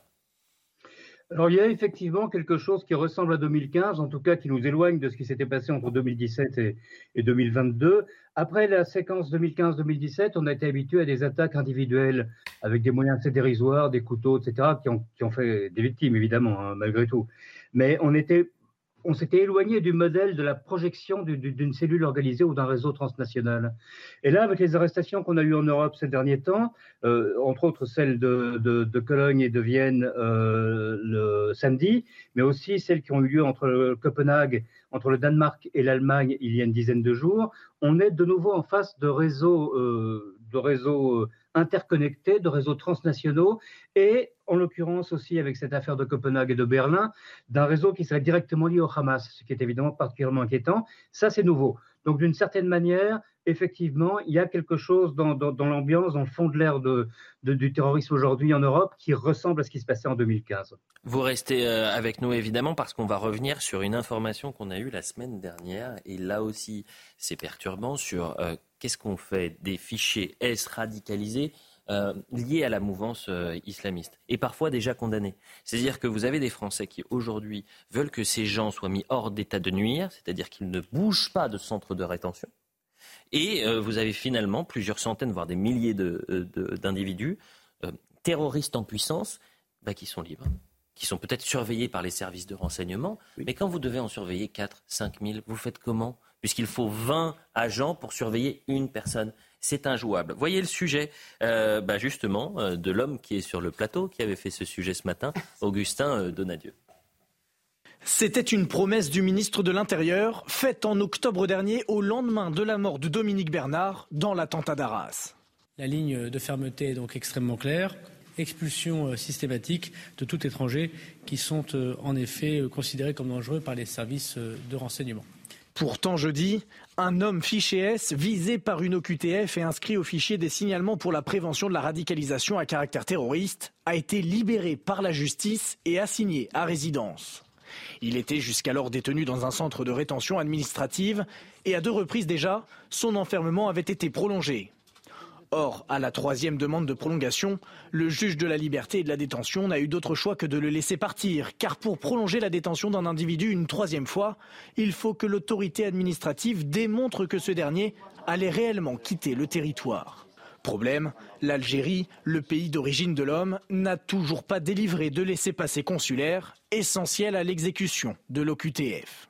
On va être confronté de plus en plus à ce genre d'individus, puisque euh, ceux qui ont été en Syrie vont se retrouver euh, dans la nature. ce sont des grenades dégoupillées, parce que ce sont des gens qui ont le, qui ont le, goût du sang dans la bouche, si, si je puis m'exprimer ainsi. L'individu âgé de 40 ans avait été condamné en 2017, selon le journal du dimanche, à 9 années de prison après s'être rendu en Syrie pour rejoindre l'État islamique en 2013. Déjà, il y a quand même quelque chose qu'on n'arrive pas à comprendre si tout cela est vrai. 2017, vous êtes condamné à 9 ans, on est en 2023, vous êtes dehors. Donc euh, sur des, c'est pas euh, des, petits faits là, hein. c'est du terrorisme. Donc là, c'est hallucinant. Vous avez des remises de peine Non, non, non, non mais, euh, arrêtez, justement. Moi, je ne me parlez pas de remise de quoi que ce soit quand on, parle de terrorisme. en revanche, je crois qu'il n'y a pas de problème, il n'y a pas de laxisme judiciaire là-dedans. Non, là, ce qui se passe, c'est la loi. C'est-à-dire que quand on est sans papier, visé par une OQTF. On est en centre de rétention administrative. Durée maximale de présence en centre de, rétention administrative, l'ECRA, 90 jours, sauf dans le cas de terrorisme. Il y a des demandes qui peuvent être faites pour prolonger eh bien, la présence de ces personnes dans l'ECRA. En mmh. l'occurrence, cette personne a fait euh, deux, enfin, la justice a fait deux demandes de, de, prolongation. Ces deux demandes ont été acceptées, donc il est resté en CRA. Troisième demande de prolongation, il y a une condition pour qu'elle soit acceptée, il faut que le pays d'origine de la personne accepte de récupérer eh bien, son, cet individu, son ressortissant, tout à fait. Et là, en l'occurrence, l'Algérie eh bien, rechigne à, laisser passer, à, délivrer un laissez-passer consulaire, ce qui fait que cette personne n'avait pas de date précise de départ de la France, et donc la loi oblige eh bien, euh, le juge à laisser cette personne sortir. Puisqu'encore une fois, l'Algérie ne laisse pas de passé consulaire. C'est quand même curieux parce que l'Algérie, qui est vraiment un, un, pays ami, euh, enfin Emmanuel Macron. Vous dites ça ironiquement Non, mais Emmanuel Macron y est, euh, y, est allé. On est, on est vraiment Il a très. entièrement raison. On se sent très aimé en Algérie. D'ailleurs, vous avez dans l'île. Un pays ami qui ne cesse de nous faire des Dans l'île qui s'est construit sur un ressentiment français. Absolument, mais je suis absolument d'accord avec vous. Bien sûr que je joue d'ironie, mais enfin là, il faudrait quand même un moment ou un autre parce que ce qu'on entend est purement scandaleux. Il faudrait peut-être taper, taper du poing sur la table. Mais est-ce qu'on ne peut pas se mettre, alors vraiment discuter un peu sérieusement avec l'Algérie, puisqu'on ne va pas garder leurs ressortissants particulièrement dangereux sur notre territoire On a l'impression que personne ne se met en colère sur ces questions. C'est quand même lamentable. Faut-il mettre en place une rétention de sûreté systématique pour des détenus radicalisés en fin de peine? La réponse est oui. 86% des Français répondent oui. Ça paraît complètement évident. D'abord, il faudrait euh, on a quand même des dispositions juridiques spécifiques hein, pour le terrorisme, mmh. malgré tout. Euh, et donc, euh, il faut sans doute d'abord que les condamnés euh, effectuent la totalité de leur peine, voire parce qu'il y, y, y, a des juges qui prolongent les, les peines avec des prétextes, euh, je sais pas quoi, refus d'obéissance, des choses, et ils arrivent à, les prolonger. Bon, malheureusement, tous les juges font pas ainsi. C'est le problème de l'indépendance de la justice, non pas de la justice en tant que telle, mais des juges eux-mêmes, quoi. Donc, il mhm. fait que de temps en temps, des juges pensent qu'ils ont raison de faire ainsi, et donc, ils... mais euh, on, on, devrait, c'est vrai, encadrer davantage. Quand on envoie ensuite ces étrangers en, en centre de rétention administrative, ça pose d'autres types de problèmes parce que les CRAS ne sont pas des prisons, donc ce n'était pas fait non plus pour les garder. C'est assez compliqué à conserver hein, ce type d'individus. Donc, euh, euh, et dans les CRA eux-mêmes, alors là, on a deux problèmes. Le premier, c'est que on sait une limite qu'on est les seuls à appliquer, qui est 90 jours, donc, alors que la plupart des pays sont à deux ans. Mm. déjà, au bout de 90 jours, on, relâche les gens alors qu'on pourrait les garder plus longtemps. Ça, c'est notre droit, nous. C'est pas l'Union, c'est pas le, la CEDH. C'est même encore pire que ça parce qu'on a reçu, euh, on a reçu il y a quelques années euh, un courrier de la Commission européenne en disant que la France pourrait peut-être faire comme tout le monde et rallonger sa durée de rétention. Non. Si, bien sûr. Donc euh, exceptionnel. non, mais, c'est vrai. Vous avez le, le lunaire. Justement, lui, eux, ils ont mis en place des centres de rétention Oui, mais on va aller le voir. oui. Ils doivent retourner dans leur pays. Mm et euh, sans, sans en fait le limite. Bien parce sûr. Que leur mais la Grande-Bretagne n'a pas de limite non plus à la rétention. Mais c'est pas un pays moins démocratique. Simplement, et c'est là où la loi d'ailleurs a, a, raté euh, une étape, c'est-à-dire qu'en fait, il aurait fallu, pour allonger la durée, créer des centres de rétention administrative, parce que la vérité, c'est qu'ils sont saturés, c'est des bords. Donc on les a pas créés parce qu'on n'a pas le financement, on n'a pas le budget, on l'a pas inscrit. Là, on aurait pu faire un 49.3 hein, pour le coup, euh, et, euh, et, on aurait créé des centres de rétention administrative, on aurait allongé. Dernier, il y en a déjà eu 22. Dernier euh, sujet. Pourquoi on, délivre, on demande une OQTF Pourquoi on demande une OQTF parce que l'individu n'a pas de passeport. Euh, vous voulez dire un laissez-passer euh, consulaire Pourquoi on le demande Pardon, une, un laissez-passer consulaire pour avoir le QTF. Pourquoi on n'a pas le laissez-passer consulaire? Parce qu'il n'a pas de passeport. Comment se fait-il que quelqu'un qui était jugé en France ait pu rester aussi longtemps en France sans avoir de passeport. C'est pour ça que sûr de son, sa nationalité. Non, mais je, je crois. Non, mais c'est insupportable. sur cette condamnation à 9 ans, ce sont les informations du, du journal du dimanche qu'on cherche euh, également. Euh, nous, à, à, creuser. Euh, euh, Claude Moniquet, vous êtes toujours avec nous. quand on voit ce, ce, ce cas pratique, ce cas d'école, si je pourrais m'exprimer ainsi, quel regard vous portez là-dessus, Claude Moniquet? Bah, ça illustre, ça illustre un des problèmes fondamentaux de la lutte antiterroriste, c'est qu'effectivement la France est un des pays qui, au niveau juridique et au niveau judiciaire, est les mieux équipés pour lutter contre le terrorisme. On est le seul pays européen à avoir un parquet spécialisé des juges d'instruction spécialisés et des services de police et de renseignement qui travaillent très bien. Un suivi judiciaire qui est relativement satisfaisant parce qu'en général, depuis 2015, les condamnés pour terrorisme vont au fond de leur peine euh, jusqu'au jusqu'au dernier jour. Maintenant, le problème effectivement fondamental, c'est qu'est-ce qu'on fait? Ce qu'on fait des, des, radicalisés qui sortent de prison et ce qu'on fait de ceux qui sont connus pour être extrémistes, radicalisés et dangereux. Il y en a à peu près 5000 au fichier, des, au fichier des radicalisés. Euh, moi, depuis 2015, je dis qu'il faut envisager des, des, mesures de force, comme effectivement la rétention administrative. Euh, à l'époque, euh, ça faisait, ça, j'ai suscité une, une, levée de bouclier, mais un jour ou l'autre, on devra y arriver, parce qu'un jour ou l'autre, euh, euh, on, a déjà eu des drames, mais un jour ou l'autre, on aura quelque part dans les rues de France, à Paris ou ailleurs, un drame tel que la société dira maintenant, c'est fini. Non, mais vous dites ça, Claude Moniquet, pardonnez-moi, sauf que des drames, on en a eu à répétition depuis 2012. Euh, et je vais même aller plus loin. Vous savez que la loi Asile et Immigration, les Français ne le savent pas. Cette loi, elle n'était pas prévue au programme avant 2024. C'est l'attentat d'Arras qui a précipité et oui. Euh, elle n'était pas dans les discussions avant, à, l'agenda parlementaire, avant 2024. Et l'attentat d'Arras a bousculé, a précipité les choses. Donc, Parce qu'elle était reportée depuis. Ça fait un an et demi qu'elle est reportée, cette loi. Donc rendez-vous compte, c'est toujours ça, c'est qu'on agit à réaction. Euh, il y a un drame, on va prendre des mesures. Il y a, et euh, c'est Thibault de Montbrial qui nous expliquait, parce que vous savez, il y a plusieurs responsables politiques après l'attentat d'Arras, donc on est 13 octobre 2000, dernier. Euh, Éric Ciotti, pour ne citer que lui, qui avait dit il faut l'état d'urgence, il faut mettre des mesures radicales, parce que là, on arrive dans une séquence où on va enchaîner les attentats terroristes. Non, non, non, ça ne sert à rien l'état d'urgence, puisqu'on a déjà des mesures qui s'inscrivent en quelque sorte euh, en matière terroriste dans euh, l'état d'urgence. Thibault de Montbrial disait la séquence qui arrive est inquiétante, liée à évidemment le 7 octobre et on va malheureusement enchaîner les actualités dramatiques liées au terrorisme. Et donc on va euh, prendre euh, des mesures d'urgence. Réaction, jamais d'anticipation. Alors que pour Alors, En un an et demi, euh, c'est ce que vous venez de dire. Non, mais ça c'est pour la loi immigration. Mais ah je vous parle de l'anticipation, c'est de dire, écoutez, la situation est tellement dramatique aujourd'hui que les 5000 personnes qui sont considérées comme des terroristes en puissance demain, bah, eux, ils ne bougent plus. Voilà, on n'a pas suffisamment de bras. Euh, les services de renseignement, ils font déjà un travail formidable. Ça suppose du courage politique, ça suppose, ça, suppose beaucoup de choses qui, pour, l'instant, euh, euh, n'existent pas. Je vous donne le programme. Je pense aux téléspectateurs qui se disent ah bah c'est déjà terminé, 10h30, on va pouvoir faire le brunch de Noël. Non, vous restez avec nous puisqu'on continue jusqu'à 11h. Je vous donne le programme, il est intéressant. Vous avez vu ce qui s'est passé à Tours? Il y a eu des incidents.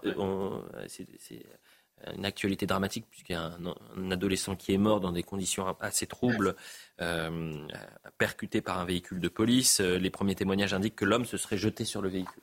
Donc, vous voyez, mais après, il y a eu euh, émeute urbaine avec des voitures brûlées, etc. C'est jurisprudence émeute en, France. on parlera du maire qui a été agressé du côté d'Avignon. Et après, deux sujets qui sont extraordinaires. C'est Disney. Disney qui vit une crise historique. Disney qui a été wokisé. Et le wokisme est en train de détruire Disney. Et j'en ai un autre en Argentine. Celui-là, je vous dis pas grand-chose. C'est une surprise. En Argentine, il se passe quelque chose concernant les manifestations. C'est une pépite. A tout de suite. Il est 10h30 en cette semaine de vacances. L'heure des pros continue jusqu'à 11h. Euh, On est toujours avec Naïm Fadel, avec Michel Auboin, Elisabeth Lévy, Vincent Roy. L'information, c'est avec Somaya Labidi. Nos palettes de dons ont été pillées, tout est saccagé. C'est la réaction du secrétaire général du Secours populaire français. Après le cambriolage d'un entrepôt à Échirol en Isère, le préjudice est estimé à 300 000 euros. Du saumon fumé rappelé dans toute la France en raison de risque de listériose. C'est la marque SAS, le fumoir, qui est concernée par ce rappel. Euh, prudence donc, si vous avez acheté ce produit, ne le consommez surtout pas car vous risquez de tomber malade. Et puis en Floride, le Père Noël a troqué son traditionnel traîneau contre une planche de surf. Ils étaient une centaine à se frotter aux vagues de Cocoa Beach à l'occasion du Surfing Santa Day. C'était cette année la 15e édition de cet événement qui attire à chaque fois de nombreux surfeurs et spectateurs. Si on parlons de Tours à présent, véhicule euh, incendié, feu de poubelle ou encore jet de mortier, la ville de Saint-Pierre-des-Corps, près de Tours, est le théâtre de violences urbaines depuis la mort samedi dernier d'un jeune homme d'une vingtaine d'années renversé par un, véhicule de, police. Selon les premiers témoignages, euh, tout indiquerait que l'homme se serait euh, jeté sur le, véhicule. Donc c'est une actualité qui est dramatique. On pense bien sûr à sa famille. Vous imaginez en pleine période de Noël de vivre cela. Ce qui est aussi inquiétant, c'est qu'à travers ce drame, vous avez une résurgence des émeutes de euh, juin dernier avec des gens qui vont brûler, casser, piller et s'en prendre aux forces de l'ordre. Donia Tengour nous raconte tout ça. Les faits se sont déroulés samedi très tôt, vers 7 heures du matin à Saint-Pierre-des-Corps, près de Tours. Alors qu'il traversait la rue, un jeune homme âgé de 19 ans a été mortellement percuté par un véhicule de police. Selon les premiers témoins, l'homme était dévêtu et se serait jeté sur la voiture. Dans un communiqué, la procureure de la République de Tours, Catherine Sorita Minard, évoque une consommation de stupéfiants, mais aussi les antécédents psychiatriques de la victime. Cet après-midi, le père de la victime a été entendu, ainsi que trois témoins. Ils évoquent des troubles psychiques manifestés par la victime depuis quelque temps, avec des manifestations paranoïaques.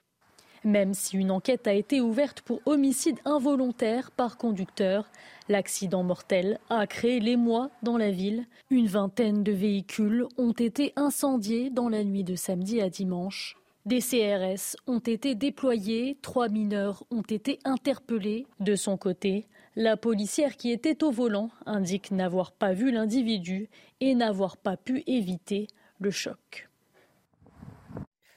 La seule question qu'on doit se poser, c'est que si on en vient à cette situation du côté de, Tours, pas très loin, on n'est même pas à Tours, hein, donc c'est une petite commune, c'est exactement le même scénario que les émeutes de juin. Donc, ah, mais c'est pareil. En fait, c'est un scénario euh, qui, euh, qui existe et se perpétue depuis les, années 80, le début des années 90, parce que je me souviens, à l'époque, je travaillais sur les violences urbaines, il y avait déjà Saint-Pierre-des-Corps et Tours. c'est d'ailleurs une histoire un peu folle, parce que c'est la rumeur disait un jeune a disparu, la police l'a sans doute tué. On était dans les années 90. Hein.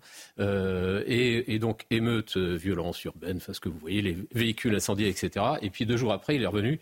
Il était parti en vacances. Il avait oublié de dire à ses copains. Donc, on, est. Non, mais.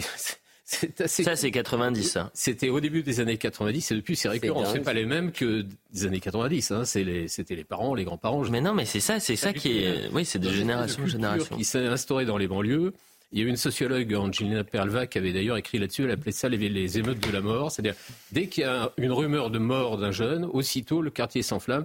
Et ils trouvent ça juste normal de mettre le feu au véhicule de leur des parents de leurs amis. Parce qu'en fait que ces parents-là et c'est surtout que ce qui est terrible ce qui est terrible euh, déjà et je le répète c'est pour la famille qui vient un, un deuil un drame absolu. D'accord. Laissons l'enquête se faire pour comprendre ce qu'il s'est passé. Une fois que vous avez dit ça vous voyez les émeutes vous savez que ce qui brûle, euh, c'est souvent des personnes qui ont peu de moyens. Certes, ils ont une assurance, mais la voiture, mais la voiture, elle est tellement vieille. Vous croyez qu'ils vont avoir de l'argent là-dessus? Bah non, bah ils pourront plus la prendre. Ils se lèvent à 5 h 4 h du matin et leurs voisins, ils font comment pour aller au travail? C'est hmm. tellement triste de voir cette situation. C'est exactement ça. Et euh, merci Elliot de le, de le souligner parce que c'est vraiment la réalité, c'est que les premiers à subir toute cette délinquance, c'est les habitants des quartiers, puisque hmm souvent, les incendies qui ont lieu, les dégradations, c'est dans le quartier. C'est pour ça que les émeutes de juin ont été différents parce qu'on a vu que ça a été délocalisé.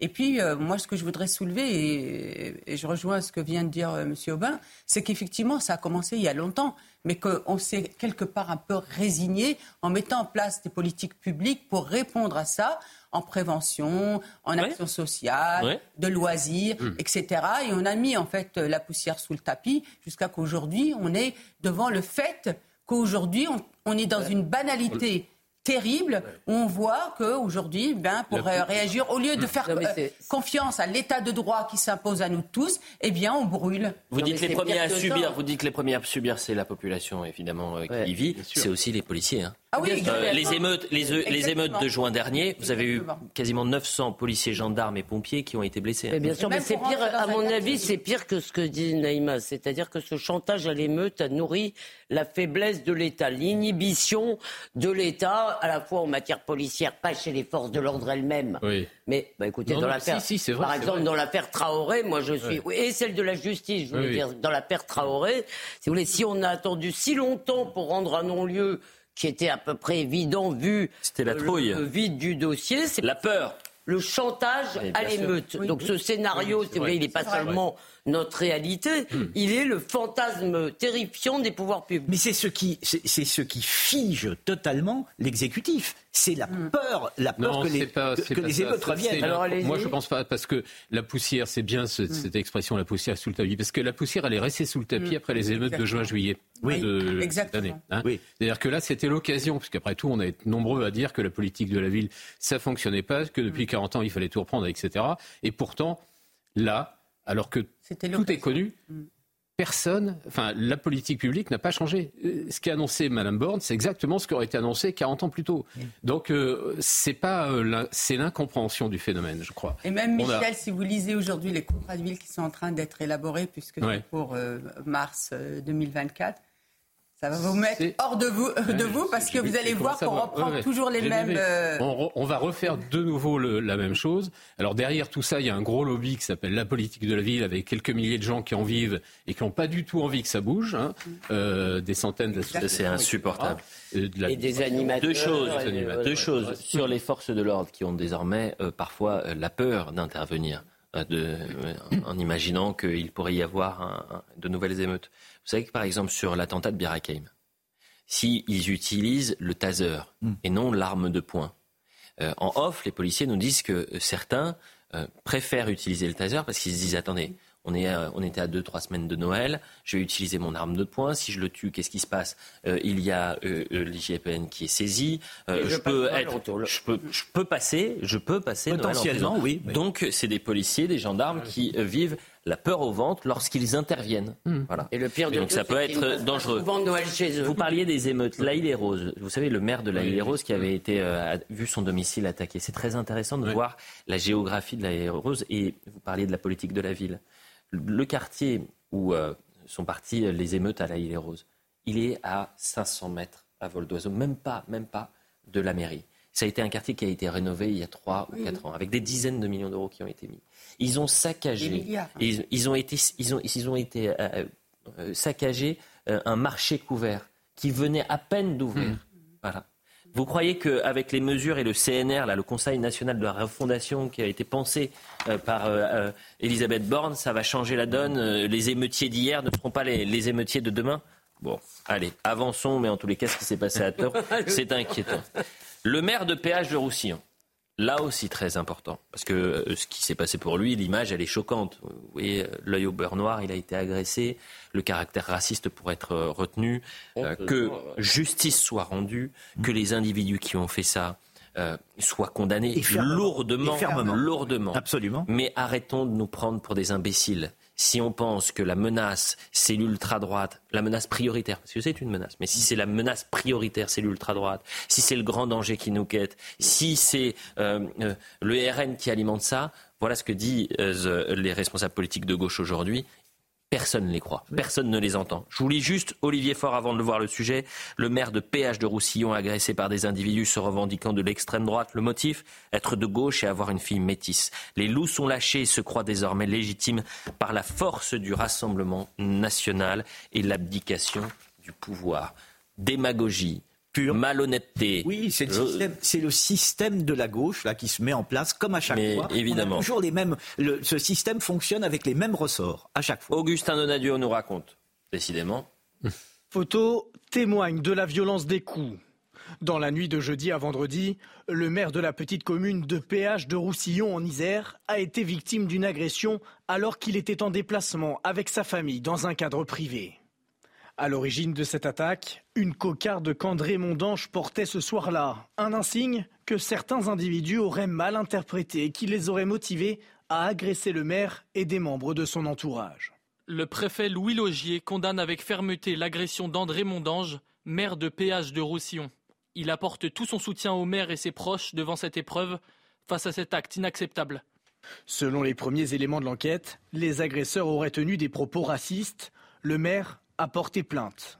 Selon le ministère de l'Intérieur, les agressions envers les élus devraient être en augmentation de 15% sur l'année 2023, après une hausse de 32% l'an dernier. C'est ça le sujet central.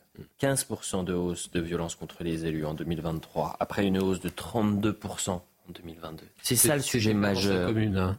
Comment? C'était pas dans sa. Non, il était à Avignon. Mais c'est, mais euh, il, avait une cocarde. Hmm. apparemment, visiblement, il y a eu un échange houleux et ils ont bien compris qu'il était euh, élu. Hmm. On ne touche pas à un élu. Voilà.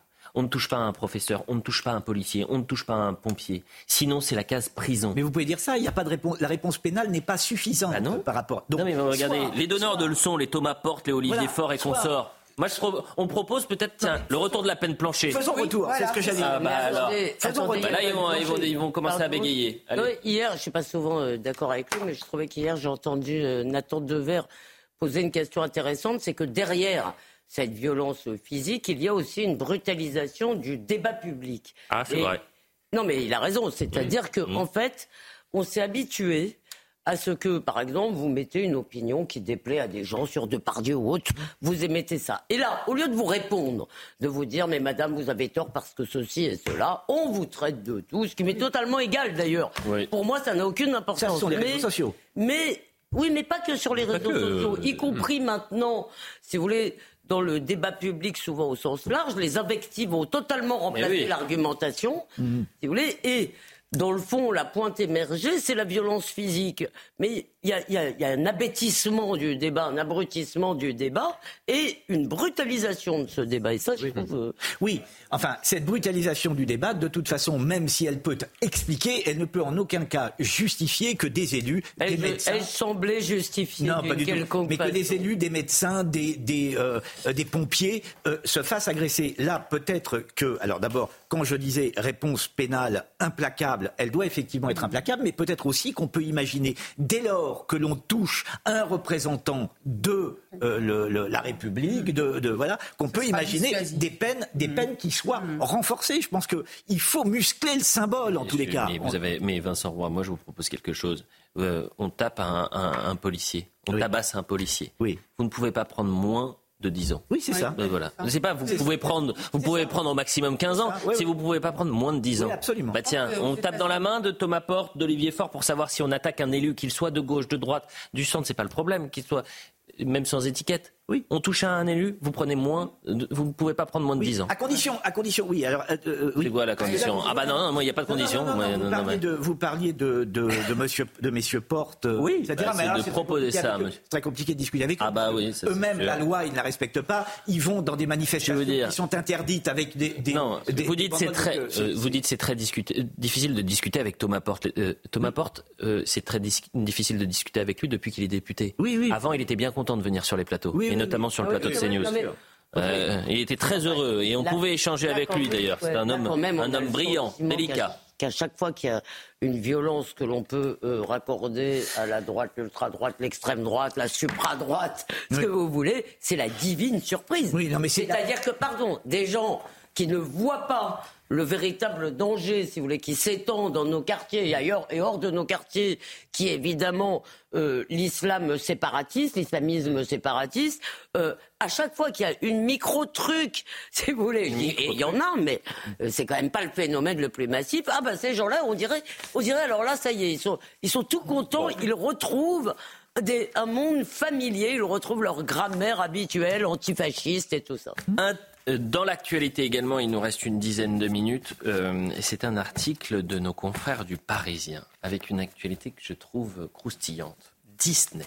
Disney qui vit une, crise historique euh, liée à euh, finalement une idéologie woke qui euh, rend fade les nouveaux Disney. Moi, je serais incapable de vous dire les cinq derniers Disney, alors que c'est euh, intergénérationnel. Il n'y a pas une question de génération. C'est pas les Aristochats ah non, c'est pas les Aristochats. Les Aristochats, c'est, si je dis pas de bêtises, Aristochats, je dirais 19 1970 Aristochats. Je vais voir, je, je noterai. La compagnie traverse l'une des plus graves crises de son histoire centenaire. Alors que les traditionnels films de Disney de Noël bercent les générations successives, nous explique le Parisien, la dernière sortie, Wish, Achat et la Bonne Étoile, n'a pas su séduire. Et dans cet article, voilà ce qui est expliqué. Les milliards perdus en bourse, l'image de la souris passe de la quatrième place dans le cœur des Américains à la 77e. Le, euh, le wokisme, l'accumulation des messages lourdingues qui n'apportent rien aux histoires, a sans doute sa part dans les déconvenus de Disney, observe Philippe Gage, rédacteur en chef du Point Top et réalisateur du documentaire Marvel Renaissance. Mais son problème principal, c'est la médiocrité des scénarios. Disney va surtout devoir retrouver la créativité qui a fait sa gloire. Mais l'un est lié à l'autre. Lien est exactement ce que j'allais dire. il peut distinguer les deux? C'est-à-dire que la médiocrité des scénarios est due au cadre idéologique stupide imposé. Mais ce qui est marrant, Et ce qui est quand même une bonne nouvelle pour démarrer l'année, je trouve, c'est qu'on a quand même l'impression que la retourne un tout petit peu parce que malgré tout, le commerce Ah, joue oui. sur les masses. Ah, pas complètement. simplement à des petites minorités complètement idéologisées et fanatisées. Je vais vous dire, euh, c'est autre exemple, non pas sur Disney, mais Victoria's Secret, la marque de Oui, lingerie, très bien très bien, qui a été complètement wokisée. Ils reviennent hein, à, à cette idée-là. Ils remettent, euh, ils reviennent à une philosophie beaucoup plus, euh, euh, on va dire, euh, euh, où la plastique a une certaine Juste une importance. chose, il faut peut-être faire attention à ne pas. Il y, a, il y a certains cas. Je dis bien certains cas. seulement. Je pense notamment au film Barbie. Vous savez qui, euh, qui a eu. Hein, il faut il faut faire attention à ne pas pas Disney, confondre wokisme et capitalisme effréné. Parfois, les deux se tiennent la main. Sur le film Barbie, par exemple, on a pu dire, oh là là, c'est, c'est, non mais on a pu dire cancel culture, on a pu dire, le, le- on a pu dire beaucoup de choses sur ce film. En réalité, la visée était purement capitalistique. C'était, c'était de faire de l'argent. Donc parfois, Oui. le wokisme, se, se- il faut, il faut faire très mais attention à Je ça. voudrais pas lancer un débat trop élevé, mais moi je pense que le caractère wokiste du film Barbie est tout à fait discutable. Mais, Mais, je vais mais, mais, à- mais il y a. Alors, alors attendez, Elisabeth Lévy. C'est c'est- c'est faire injure. C'est faire injure à la qualité de nos débats depuis 9 heures qui sont très, très hauts. Et donc, vous pouvez continuer à rester sur cette hauteur en parlant même philosophie. Non, mais je pense que aussi euh, Disney, ce qui s'est passé, c'est que tous les classiques qu'ils ont voulu absolument. À la, à la lumière de ce wokisme, revisiter. Par exemple, Les sept Blanche-Neige. Oui, les sept sept nains, nains, oui, Blanche-Neige, bah oui, le prince se fait un bisou pour qu'elle puisse. Hmm. euh, se- Bon. Non consenti, oulala. Euh, je pense que le plateau. ce soir, je- on reviendra dans l'heure des pros 2 sur. On restera aux États-Unis. J'ai vu cet euh, article d'Europe 1 et, et on a des explications d'Elisabeth Guedel, notre correspondante, assez intéressantes sur la censure littéraire.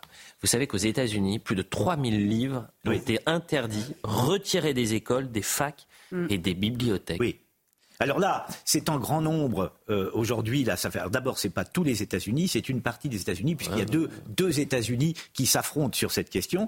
Euh, là, c'est absolument prégnant, effectivement, vu le nombre de livres. N'importe qui maintenant aux États-Unis, dans certains États, est fondé à se plaindre dès lors que le passage d'une fiction le choque. Mais n'oublions pas que euh, il y a toujours eu une censure aux États-Unis. Je pense notamment à l'Ulysse de James Joyce, euh, que les ligues de vertu ont attaqué il y a déjà bien longtemps. Et puis, euh, craignons d'abord que ce phénomène se passe en France. Il est déjà là, il ne faut pas l'oublier. Des agrégatives en lettres, par exemple, ne voulaient plus à l'université. C'est très récent ce que je vous raconte. Commenter un poème de Ronsard au motif que le message érotique euh, était trop genré, etc., etc., etc. Je pourrais multiplier les. Vous avez une exposition Gauguin au Royaume-Uni euh, avec des pancartes euh, énormes euh, disant mais Gauguin n'aurait pas dû se marier avec des Alors, femmes. fascinant, passionnant, etc. passionnant comme Donc, sujet. Donc il y a il y a tout ça et j'en ferai. Ah bah j'allais le dire. J'en ferai mon édito de, Vous savez de- que de ce soir. de ce soir, parce que vous êtes Vincent Roy dans Face à l'info. Je vous assure, je ne savais pas que vous alliez faire votre édito là-dessus. J'allais euh, teaser la chose en disant, mais vous êtes d'ailleurs dans le Face à l'info, ça ferait un très bon sujet pour Face à l'info. Eh ben, eh ben écoutez, alors, bah, tant mieux. L'érotisme peut être non genré, ça aussi c'est un grand Ah, c'est L'Argentine, c'est notre dernier sujet pour ce soir, euh, ce matin, pardonnez-moi. L'Argentine. Alors là, c'est assez intéressant. Les organisateurs du premier rassemblement contre le gouvernement du président euh, Javier Milei, déjà, ouais, mercredi à Buenos Aires, vont devoir couvrir les frais liés à la mobilisation et à la sécurité à cette occasion des forces. Euh, c'est une annonce faite qui a été vendredi, euh, faite par le porte-parole de la présidence vendredi. Comprenez donc, vous voulez organiser une manifestation, grand bien vous fasse, grand bien vous fasse. Mais en revanche, la sécurité, les amis, c'est vous qui la payez. C'est complètement conforme au libéralisme intégral, Oui. au libertarianisme, je sais plus, Oui. euh, que, que, que prône le, le président. Le gouvernement et le président. On regarde le sujet? C'est génial. Ah, C'est intéressant. environ 66 000 euros. Voilà ce que réclame le gouvernement argentin aux organisateurs du premier rassemblement contre la politique d'austérité du nouveau président Javier Milei. Après l'investiture du président, des milliers de manifestants se sont rassemblés à Buenos Aires à l'appel d'organisations de gauche.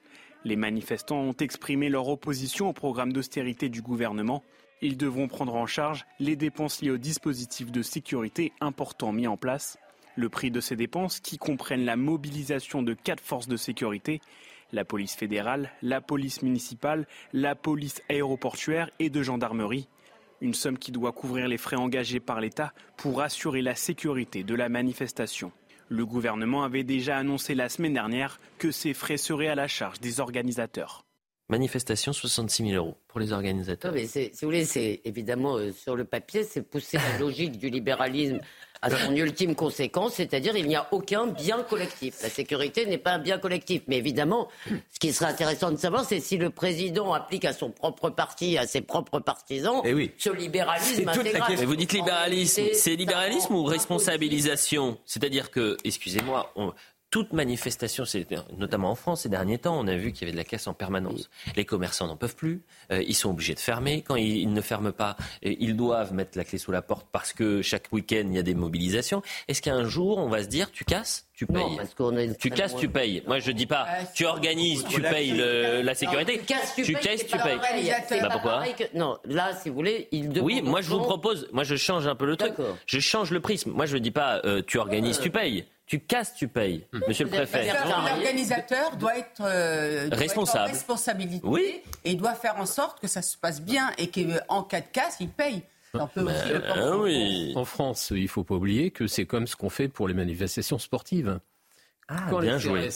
CRS protègent un match de foot Oui, important, c'est euh, l'organisateur qui paye. euh, Même la. Croix-Rouge, oui, vous avez Oui, raison. Bien sûr. Oui. Donc, euh, bien sûr, non, non, c'est pour ça que, oui, voilà.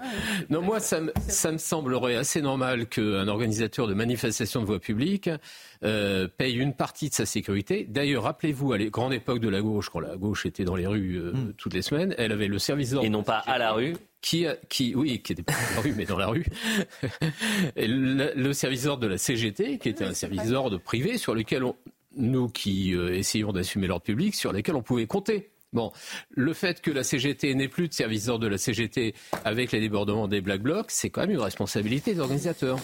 Eh bien, écoutez, c'était le dernier sujet qui est intéressant. On pourrait le, le- le revoir. chose, Vincent, allez-y. Je vous parlais, je vous parlais tout Vous à me l'heure. parliez d'un temps que les moins de 20 Oui, que les ans. moins de du coup, 20 ans ne peuvent pas connaître. Oui. euh, de, euh, de Madame Thévenot.